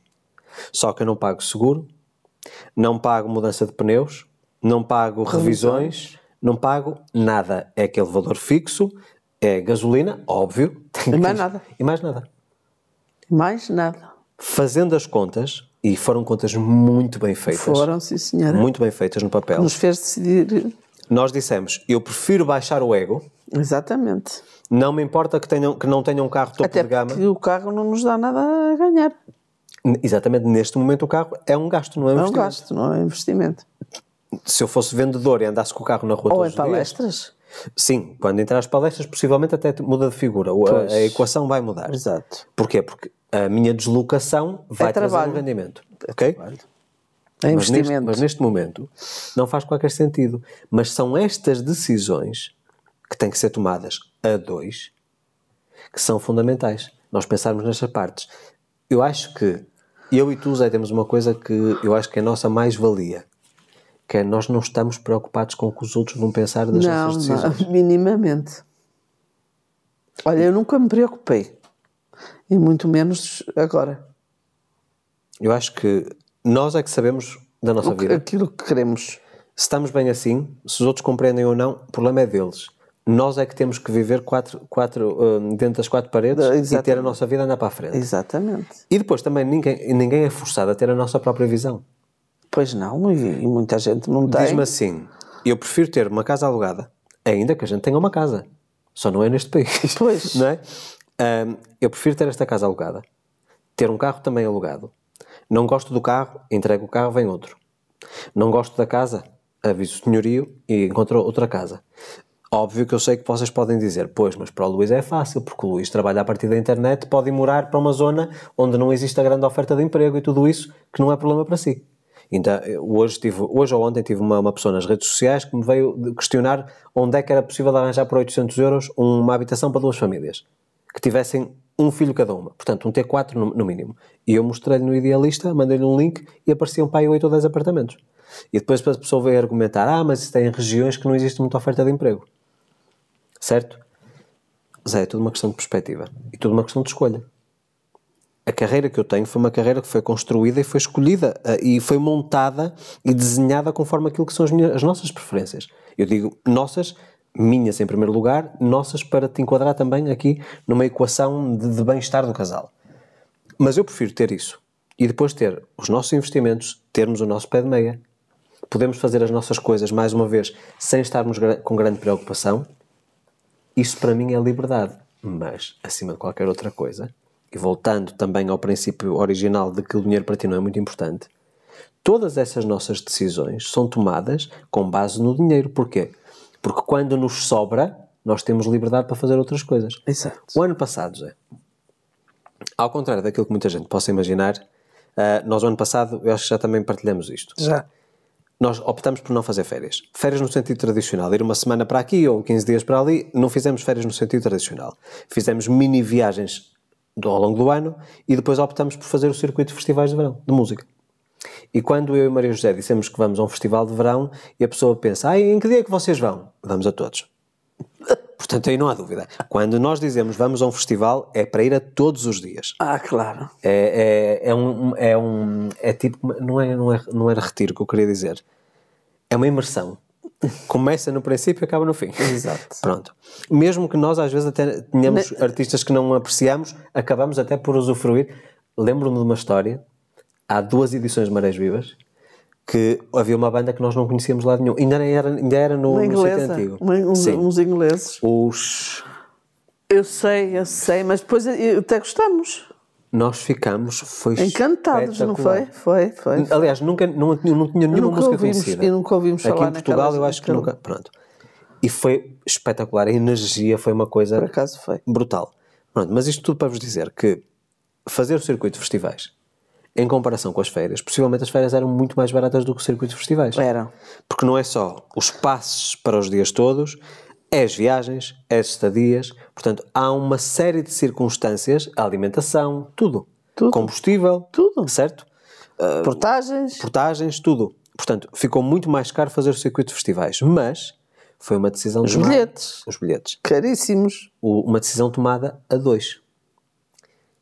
Aos olhos das outras pessoas, isso foi bem compreendido. Não sei. Nem, nem, estou, nem estou para aí Mas, virada. mas não te lembras dizer assim: olha, com esta idade vai andar agora aqui Ah, sim, festivais." para mim foi. Sim, a mim, a mim. A mim disseram o quê? Tu, até as minhas amigas, a Lena e Sim, tudo. sim, sim. O quê? Para festivais de música? Tu não estás bem da cabeça? Eu vou, eu vou porque gosto. E porque me dá imenso prazer. E enquanto puder e gostar, eu vou sempre. Pronto, lá está. Tem que haver aqui uma. uma Mas não fomos para o outro lado. Quer dizer, nós. E, e até podíamos ir. Poderíamos ir, mas, fugia dentro do nosso plano. Exatamente. Portanto, não havendo uma estratégia financeira, saindo do nosso plano, é porque nós não podemos. Zé, ainda, ainda, eu não sei se foi esta semana, se foi a semana passada. Não tenho a certeza. Houve qualquer coisa que a gente está a fazer, a falar. Não, já foi para aí o mês passado. Porque teve aquela situação da cozinha. Lembras-te que poderia ter acontecido? Nós tivemos aqui uma situação em que tivemos prestes a fazer uma compra de um valor bastante avultado. De uma coisa que nós queremos, não precisamos tipo, para, para agora, mas é uma coisa que nos vai trazer conforto, ok? E é um valor bastante elevado, porque ao comprar, comprar uma coisa em condições, boa, pronto. E vimos aquilo que queríamos. Aliás, aquele velho filme, olha, em relação àquilo que estamos a olhar neste momento, ou que pelo menos eu estou a olhar, foi a mesma coisa. Eu imaginei aquilo e aquilo veio e não foi necessariamente da forma como, como- Pronto. E nós poderíamos ter feito essa compra. Ainda bem que não fizemos por outros motivos, mas isso são outros 500. Mas porquê é que não fizemos? Porque não está dentro do nosso plano para este ano 2024. Nós já tivemos impre- imprevistos este ano 2024 e ou se tapa o buraco de um lado ou se cria outro buraco novo. Exatamente. Certo? Portanto, é preferível nós taparmos o buraco e voltarmos a corrigir aquilo que é o plano original do que estar a criar um segundo buraco e depois temos de tapar o primeiro, derrapamos nas contas e temos que. E depois aí é que entra o desespero, tipo, tem que ganhar mais dinheiro. Espera, mas ta- nós também temos outra coisa que não sei, que a maioria das pessoas não tem. A maioria, não sei bem se é a maioria, mas é o- nós não compramos nada a prestações. Não. Temos dinheiro, compramos. Não temos dinheiro, não compramos. Exatamente, portanto é preciso que se note que nós compramos mesmo com, com dinheiro. Com plano. verdade. Claro, para isto é assim. É preciso às vezes. Eu- continuo a dizer que eu não vejo dinheiro com cartão. Ou seja, Nem pego, nem vejo dinheiro. sabes porquê? É por isso que eu. Que eu faz, é assim, vamos ser muito sinceros, quem faz a gestão do dinheiro e tem que estar preocupado com chega uma conta para pagar e não sei o que há para. Sou eu que faço essa gestão toda. mas também não fazes com dinheiro. É com cartões, ou, ou, ou- Zé, ou no computador, com, ou no. Faço com dinheiro, pode ser um dinheiro digital, Mas é dinheiro. Não, está bem, Da mas. mesma forma como o dinheiro, por exemplo, vamos imaginar, o dinheiro da venda de cursos e de livros. Também ninguém me vem pagar com uma nota na mão. Lá está, é isso que eu estou a dizer. Mas é dinheiro na mesma, Zé. E depois, eu, eu não digo o contrário. Pode não ser dinheiro, dinheiro físico, mas é dinheiro. Eu não sei, eu não sei, não, não me imagino, por exemplo, andar com, com 10 ou 20 ou 30 notas assim numa carteira. Mas vou- assim. vou-te dizer aqui uma coisa. Imaginar-me. Mas eu vou-te dizer uma coisa que eu acho que é importante para as pessoas. Acho que grande parte da dificuldade que muita gente tem neste momento é precisamente pela falta do dinheiro físico. Talvez. Porque assim, tudo tem energia, certo?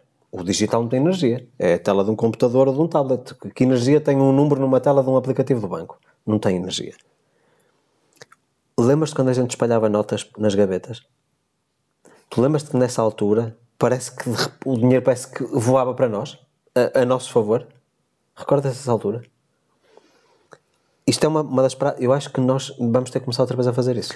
Ah, eu, eu- eu também sou apologista.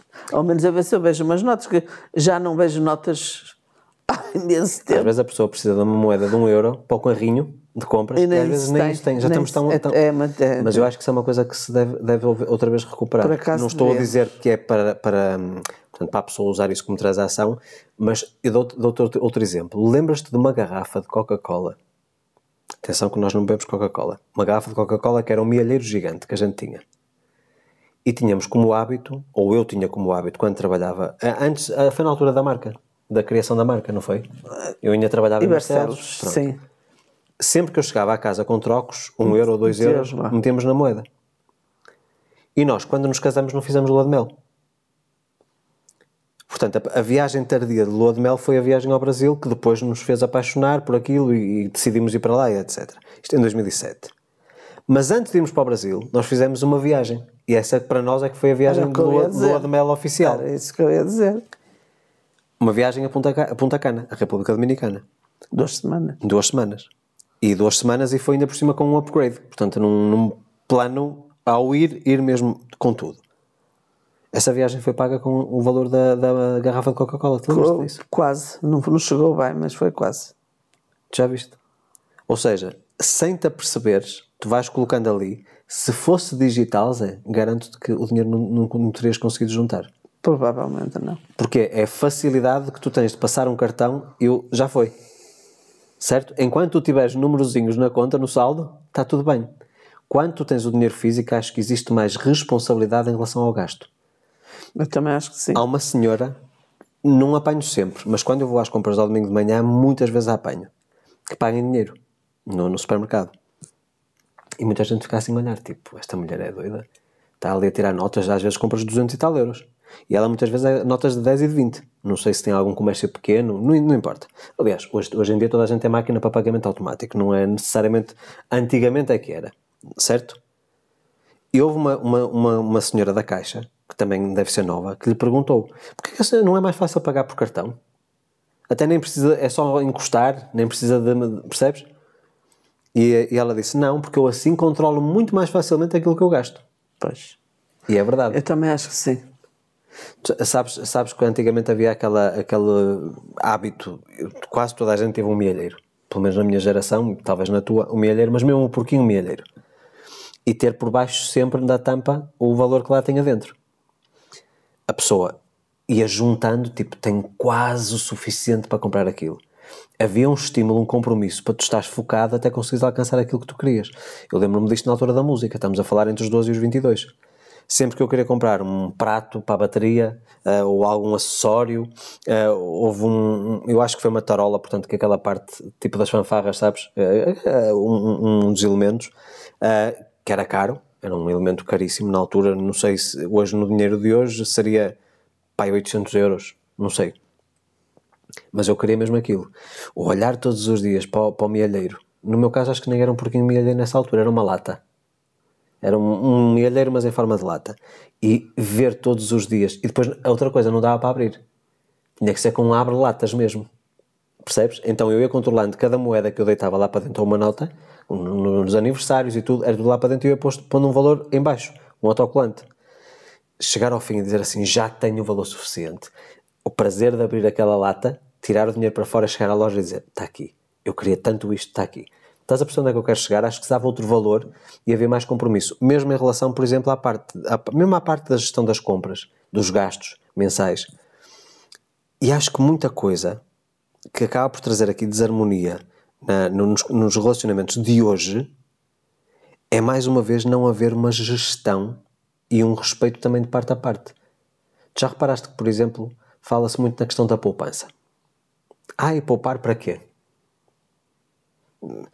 Zé, vamos ser do mais picuinhas do mundo. Não é o nosso caso, mas vamos ser do mais picuinhas do mundo. Por exemplo, ter as luzes todas da casa acesas sem necessidade. Por exemplo. Nós temos luzes de presença, aliás, um, um dos investimentos que fizemos neste apartamento foi, foi trocar tudo para LEDs, não é? portanto, o mais económico possível. Mas também não somos aquelas pessoas que gostam de ter a casa tipo parece estádio de futebol. Eh, pois não. Certo? Mas temos sempre um, um ambiente muito tranquilo. Vocês podem não acreditar. E mais uma vez, isto não é num pensamento de escassez. É exatamente no oposto, porque as pessoas pensam muito que quando a gente poupa, ah, porque a gente quando poupa está a pensar em, em ter em, no que pode faltar. Não, é exatamente no que vai sobrar, no excesso. Pequenas decisões e pequenas ações que vocês podem ter no vosso dia a dia, como por exemplo, tenho 4 ou 5 serviços de streaming a subscrição, mas vocês veem esses serviços todos? Tenho a assinatura da Netflix, da Amazon Prime e da Disney, mas vocês usufruem daquilo que estão a pagar. Ah, mas são só 7 euros por mês. Certo? São 7, 3 serviços de 7 euros por mês, já são 21 euros por mês. Ao fim do ano já passas dos 200. São essas pequenas continhas, Zé, por exemplo, no início não gostava nada, eu falava-lhe sobre isso, lá estás tu por causa de 5 euros. Até que depois chegavas ao fim do ano e vias a diferença de um ano anterior para o ano corrente. E dizias assim, realmente tem todo o sentido. Porquê? Porque nos sobrava mais para os festivais, para ir para a praia e poderes, por exemplo, uh, ir para uma praia que não seja aqui, para poderes cometer uma loucura, olha, adorei um casaco, ou adorei uma carteira, ou adorei uns sapatos, ou não sei o quê, e poder, poderes comprar. São estas pequenas coisas. Não é porque nos faça falta, mas é por uma questão de nós termos uma, uma, um rigor e uma disciplina financeira que nos permite depois dar os saltos. Entendes? Há muita gente que não tem isso. Eu, eu acho que não haver, uh, não haver um, uma coordenação e um, um, equilíbrio entre o casal em relação a essas decisões. Porque assim, também vamos a outra coisa. Vamos imaginar que nós temos uma conversa e que tomamos uma decisão. Certo? Essa decisão tem que ser cumprida pelos dois. Existem muitos conflitos que são originados precisamente porque a decisão é tomada, mas há uma parte que depois não cumpre. Então depois existe aquela coisa tipo, um está a fazer o sacrifício e o outro está-se a baldar. E o que está a fazer o sacrifício chega a uma altura e diz assim, ah é? Ah, tu fazes isso? Não, não cumpres com aquilo que... Se... Então vou fazer pior do que o que tu estás a fazer. Descontrola outra vez. Qual foi assim o caso mais flagrante por causa de dinheiro? Como, vou utilizar a tua linguagem. Qual foi o barulho? não, precisa ser da tua vida.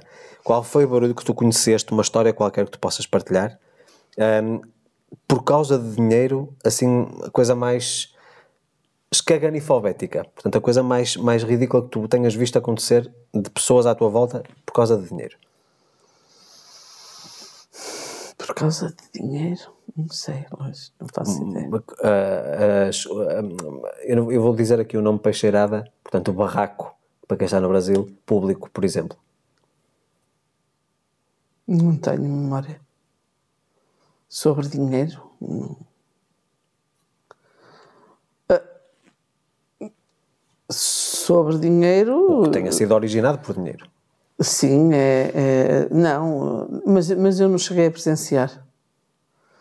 Mas que soubesse, por exemplo. Pronto, sim, de, de, de, uma, de, de uma pessoa que adorava emprestar dinheiro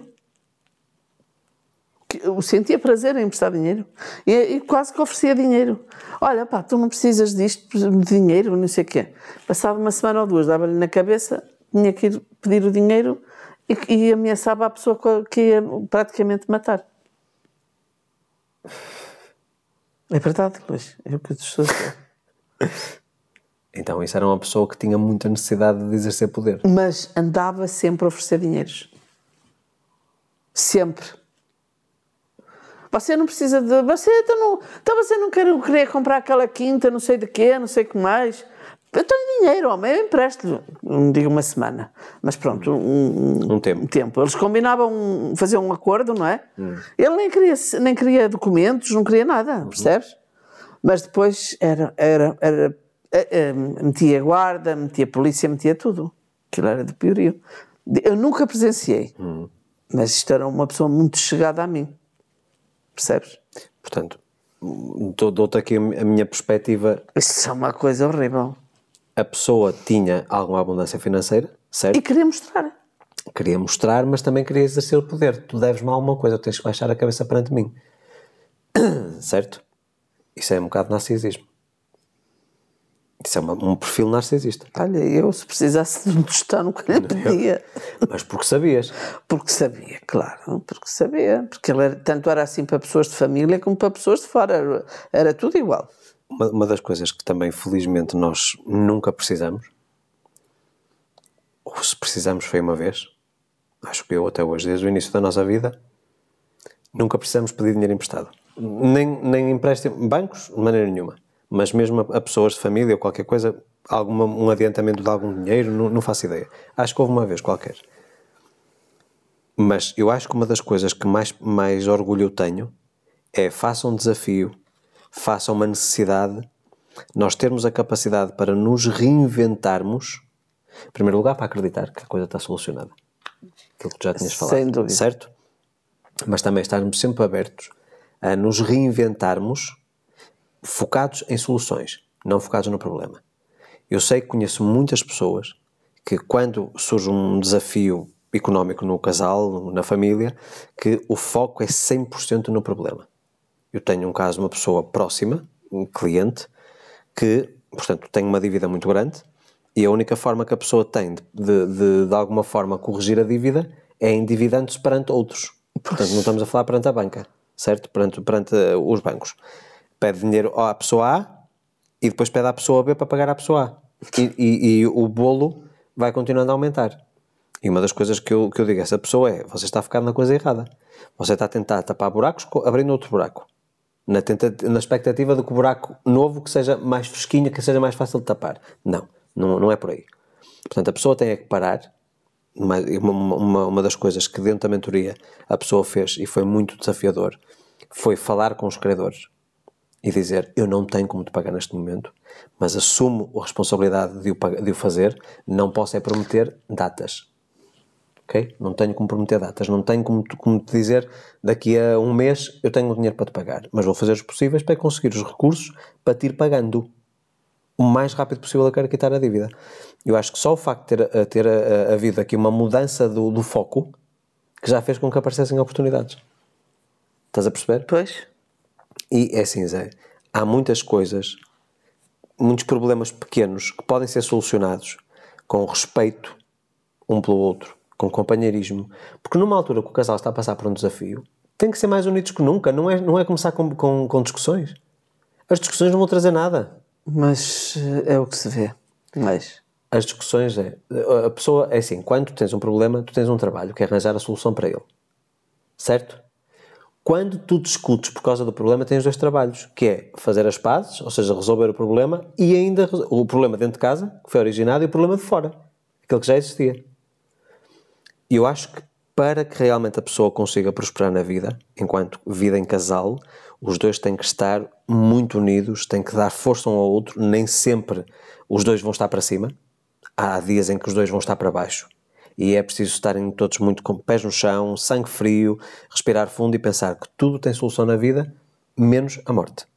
Tanto quanto eu saiba. Portanto, pode ser uma questão de tempo, demora mais tempo, demora menos tempo, quebrar orgulhos, às vezes temos que baixar a bola. Ainda ouvi isto também no, no outro dia, eu acho que também foi o Tiago Negro que disse isso. Muitas vezes a pessoa tem que baixar a bola. É assim, a pessoa tem, tem que ter sempre muita fé, muita esperança. Não vejo, por exemplo, o caso quando foi o acidente da minha filha. Que eu, naquele momento, a partir do momento que ela respirou, nunca mais tive a menor preocupação. Nunca mais. Eu sabia que tudo, tudo ia ficar bem. Assim como ficou, felizmente. Mas a, a pessoa tem que acreditar, tem que ver, tem que, tem que hum, sentir o, o, quando eu digo sentir, é que eu nunca mais chorei. É, lá está, é uma certeza. Tu já estás transportada para uma Entendes? realidade nova. Eu nunca mais na vida. Eu, eu quando via alguém a chorar à minha beira, disse, enervava-me aquilo. Tinha que sair. Porque te tirava do alinhamento que tu já estavas. Completamente. Mas porquê que este desgraçado está a chorar? pá? Mas é, é, é, Vou-te dizer isto em termos de comportamento, o que é que muda em ti? Claro que no teu caso específico, no caso de uma doença de outra pessoa, não é bem assim que funciona. Mas de uma maneira geral, o funcionamento é. Imagina que tu já estás a viver mentalmente, tu já te consegues imaginar e ver, a sentir exatamente o que é viver aquela realidade que tu queres. Certo? A tua, o teu cérebro não consegue distinguir entre uma coisa que é real e uma coisa que é fictícia, que tu estás a imaginar. Por isso é que eu digo muitas vezes o mentiroso não é mentiroso, porque ele acredita no que está a dizer. Pois é. Certo? Na lei da atração é isto. Nós estamos a contar uma mentira perante os Acredita. outros, mas não é é. mentira. Para nós é verdade aquilo. verdade. Pronto. Então, imagina, tu estás a informar ao teu cérebro, através do teu comportamento, da maneira como tu estás a pensar, a comunicar e a agir, que aquilo já é real. E o teu cérebro diz: opá, desculpa lá, eu estou com os olhos bem abertos e não vejo nada daquilo que, estás a- que me estás a informar. Então vai haver um, um desequilíbrio, porque tu, com a repetição, tu começas a fazer com que o teu cérebro acredite que realmente aquilo já existe. Exatamente é mentiroso. Exatamente. Como tu vais con- continuando a reforçar, e por isso é que as técnicas de alinhamento são tão importantes, para manter essa questão da vibração, ok? O que é que vai acontecer? Aí vai mudar outra vez a coisa de figura. Em vez de ser o teu cérebro a dizer-te assim, afim, eu- o que me estás a dizer é falso, é ao contrário. É a realidade que eu estou a ver é falsa, porque eu já estou a agir de uma maneira diferente. Então vai haver um desequilíbrio entre aquilo que tu vês e aquilo que tu já estás a sentir. E o que é que tu vais fazer? O teu cérebro não é burro. O teu cérebro anda à procura sempre de atalhos.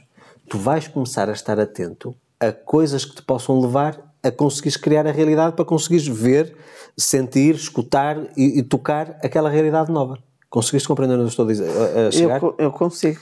Num primeiro momento, quando tu imaginas alguma coisa, a tua mente tem dificuldade em aceitar aquilo.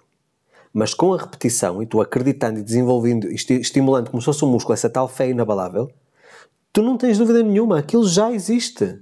É que já está conquistado. Mas o- Certo? é que é então o teu mesmo. cérebro, como já interiorizou aquela ideia, o teu cérebro vai começar a dizer: Espera lá, se eu digo que estou a viver numa mansão com cinco quartos e teoricamente eu estou num apartamento com um, então o que é que eu preciso de fazer para que aquela mansão venha até mim? Seja minha. É basicamente isso que acontece. Compreendes? Portanto, e é, e é aí que as pessoas têm que focar. Acho que é muito importante as pessoas focarem nisso.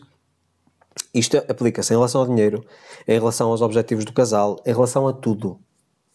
E o não compreender esta parte, por isso é que eu dou aqui o reforço do Sem Limites, e como tu sugeriste muito bem, em casal é um curso espetacular. É, pois é.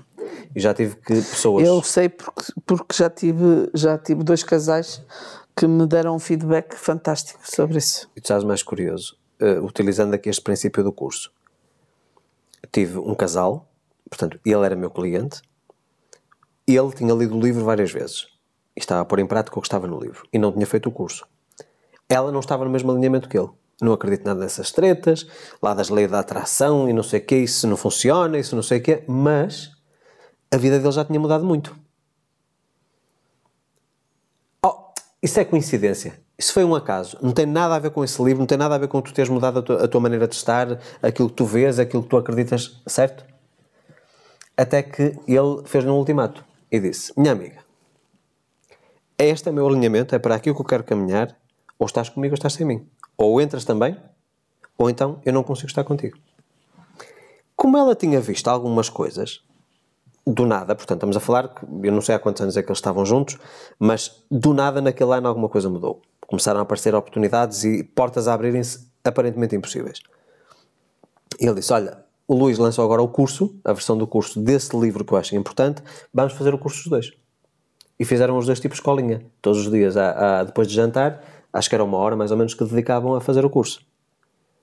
Zé, em cerca de seis meses a vida deles deu uma reviravolta. Pois, é isso. Eu também, eu também sei de- de outros casos assim. E sei de uma que anda a lutar imenso. Sei de uma que anda a lutar imenso para. hum, Porque o marido também, também é igual. Ah, isso é uma treta. Isso são coincidências. Isso, é uma- isso, isso é uma sorte. Esse mesmo marido que ao vivo eu lhe mostrei uma coisa que ele dizia que era impossível. Exato. E mesmo assim, ele vendo aquilo a acontecer. Está menos, está menos incrédulo. Está menos. Tudo leva Já seu está um bocadinho diferente, mas ainda não chegou lá. Ainda não chegou lá. E a vida dela está a mudar. tempo. Pois. Está, está a andar. Pronto, e agora pergunto eu: o que Mas seria ele so- diz que é sorte. Que eh, é sorte. a sorte? Nós, somos nós que a criamos. é? Eu e a Maria José não acreditamos minimamente em coincidências. Acreditamos que tudo acontece por um motivo e tudo é uma consequência de alguma coisa. Aquilo que a gente semeia, a gente colhe, seja positivo, seja negativo. Certo? E poderão existir aqui algumas aleatoriedades que a pessoa não consegue prever, portanto que não tens como calcular, mas tens como calcular a forma como reages a essas aleatoriedades. Certo? Se esta pessoa está a mudar e ele ainda está resistente, Ainda. ainda, água mole em pedra dura, tanto bate até que fura. Pois. E, e vol- volto, volto a, a transmitir aqui aquilo que eu sempre E disse. ela é quase que já esteve para lhe dizer ou, ou vais comigo ou ficas. Zé, lembras-te lembras o que eu te disse? Que as poucas pessoas que me apareceram a fazer frente, entre aspas, ao longo destes anos, a tentar de alguma forma derrubar aquilo que eu ensino, hoje em dia são as maiores defensoras. Aquelas que se permitiram aceitar uma nova informação e que disseram, pá, vou dar o benefício da dúvida. A vida deles mudou radicalmente. Pois eu sei. Pá, é assim, nós, felizmente, nós temos a nossa, a nossa vida. Óbvio que não é tudo. Também não, não fiquem aqui, é- é- é aqui com- com- com- muito animados, porque isto também não é tudo. Mas praticamente tudo a nossa vida é aberto. Nós não temos, mesmo publicamente, claro, temos a nossa intimidade e tudo isso. Mas tudo aquilo que eu ponho nos livros, no fundo, são, são as nossas histórias.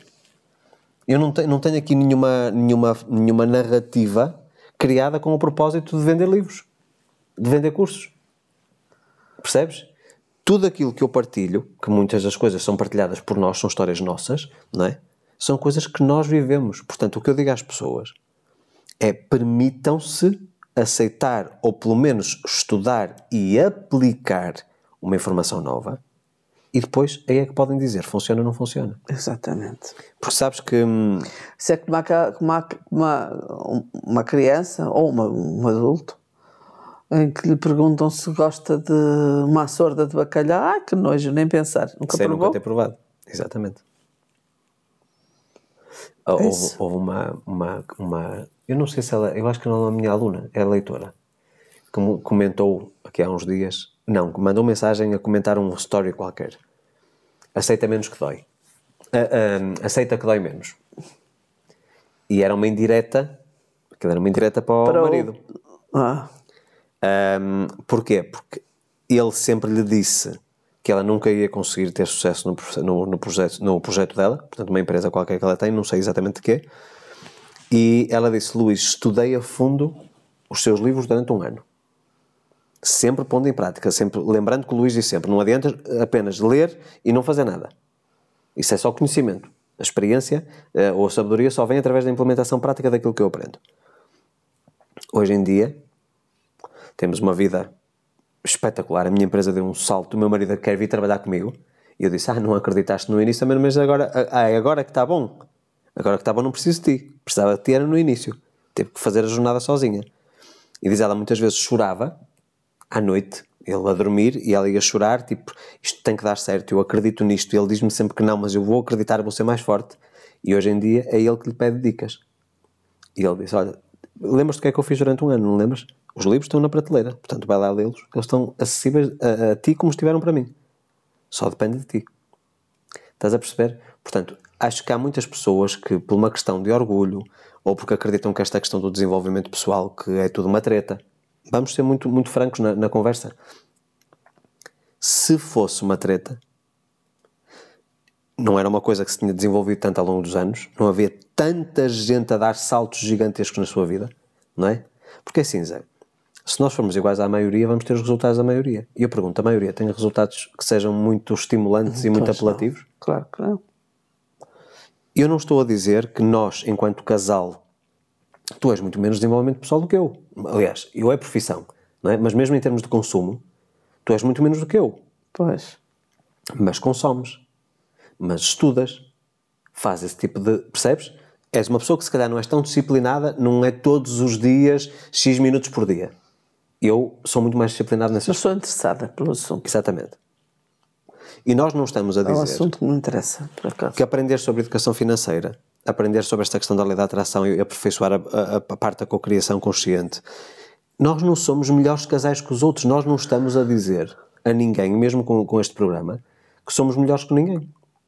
É apenas diferente. E a única coisa que queremos com este programa é partilhar com vocês esta diferença na nossa visão, que no fundo acaba por ser inspiração para muitos.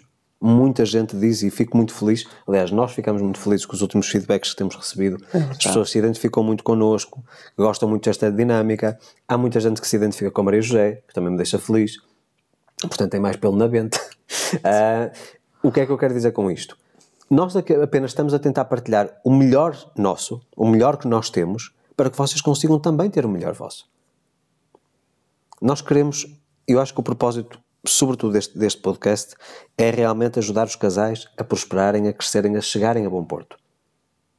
É o propósito. Caso contrário, nós não, era semana. Nem todas as semanas nós temos vontade de gravar. Às vezes é uma dificuldade muito grande para encontrar um horário que se encaixe direitinho e que não, não- a gente não tenha que abdicar de tudo o resto que nós temos para fazer no nosso dia a dia. Portanto, isto é realmente uma coisa feita, tanto da minha parte como da parte da Maria José, com humor. É uma entrega que nós estamos a ter. Não temos problemas em partilhar os nossos erros, as nossas falhas, porque isto pode agregar valor à vossa vida. E rematando tudo isto para o tema do episódio, inevitavelmente, ainda que não o façamos com esse objetivo, a Maria José diz: o dinheiro não é, não é o propósito, não é, não é a prioridade. Tu há bocado disseste uma palavra que, que eu gostei mais. Ok. Já esqueci. Para definir, na vez de importante. Prioritário. Não, foi outra. Já me passou.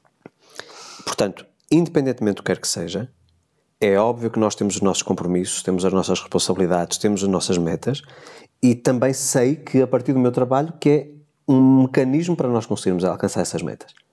Portanto, vocês também são responsáveis por nos ajudar a co-criar a, a realidade dos nossos sonhos. Claro. Portanto, tudo isto é uma, é uma equação. Eu ajudo-vos, ou nós ajudamos, como o, o- podcast é, é dos dois, nós estamos a ajudar-vos, a dar-vos valor para vocês conseguirem alcançar os vossos sonhos. E vocês, no fundo, através do consumo deste conteúdo, e obviamente, não mais uma vez sendo hipócrita, através da compra do livro, através da compra dos cursos, mais uma vez volto a frisar, 20% de desconto com o código de cupom Santos20 no checkout, através de- da participação numa palestra, através do programa de mentoria, das sessões estratégicas, nós conseguimos dar ainda mais e, em, em retorno, vocês dão-nos o meio para atingirmos os nossos fins. Exatamente. Portanto, é assim, todos nós estamos aqui num processo de entreajuda. E por isso é que eu digo que o dinheiro é importante, porque Zé? Porque é uma maneira de nós termos uma métrica para rematarmos este episódio. É uma métrica que nós temos de quantificar todas essas transações de valor. O valor que nós damos aos outros e o valor que os outros nos dão a nós. Possivelmente vocês que, estão, que nos estão a ouvir, vocês têm se calhar algum produto ou serviço que nós consumimos.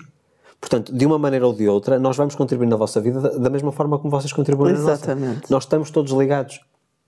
Agora, eu acho que enquanto casal, e, e seria também importante que vocês ouvissem isto, este programa, aliás, este, este Santos da Casa Não Fazem Milagres, acho que deveria ser sempre ouvido a dois.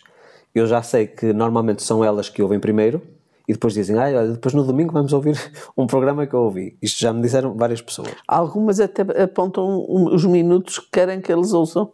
Sim, sim, sim, sim. Num caderno, olha, tens que ouvir aquilo que a Zé vai dizer ou aquilo que o Luís vai É, dizer. Pronto. exato. Porquê? Porque isto é um, é um caminho que se vai fazendo. ah, o caminho faz-se caminhando, como se costuma dizer.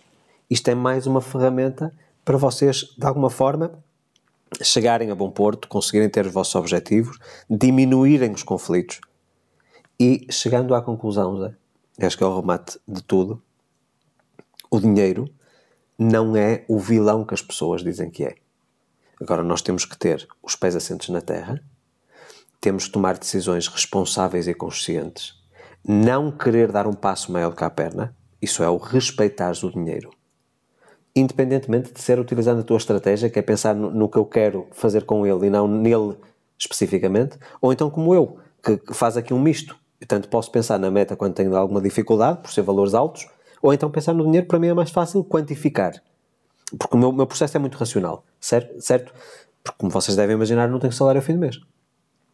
Que é uma das coisas que eu, eu, eu, se calhar, se há 15 anos atrás me dissesse que eu ia ter uma atividade que não ia ter um salário fixo, eu entrava em pânico. Eu achava que o saber quanto recebia ao fim do mês que era a minha segurança. Não é. Hoje é tudo instável. Podem haver meses muito bons, outros meses menos bons, outros meses mais ou menos.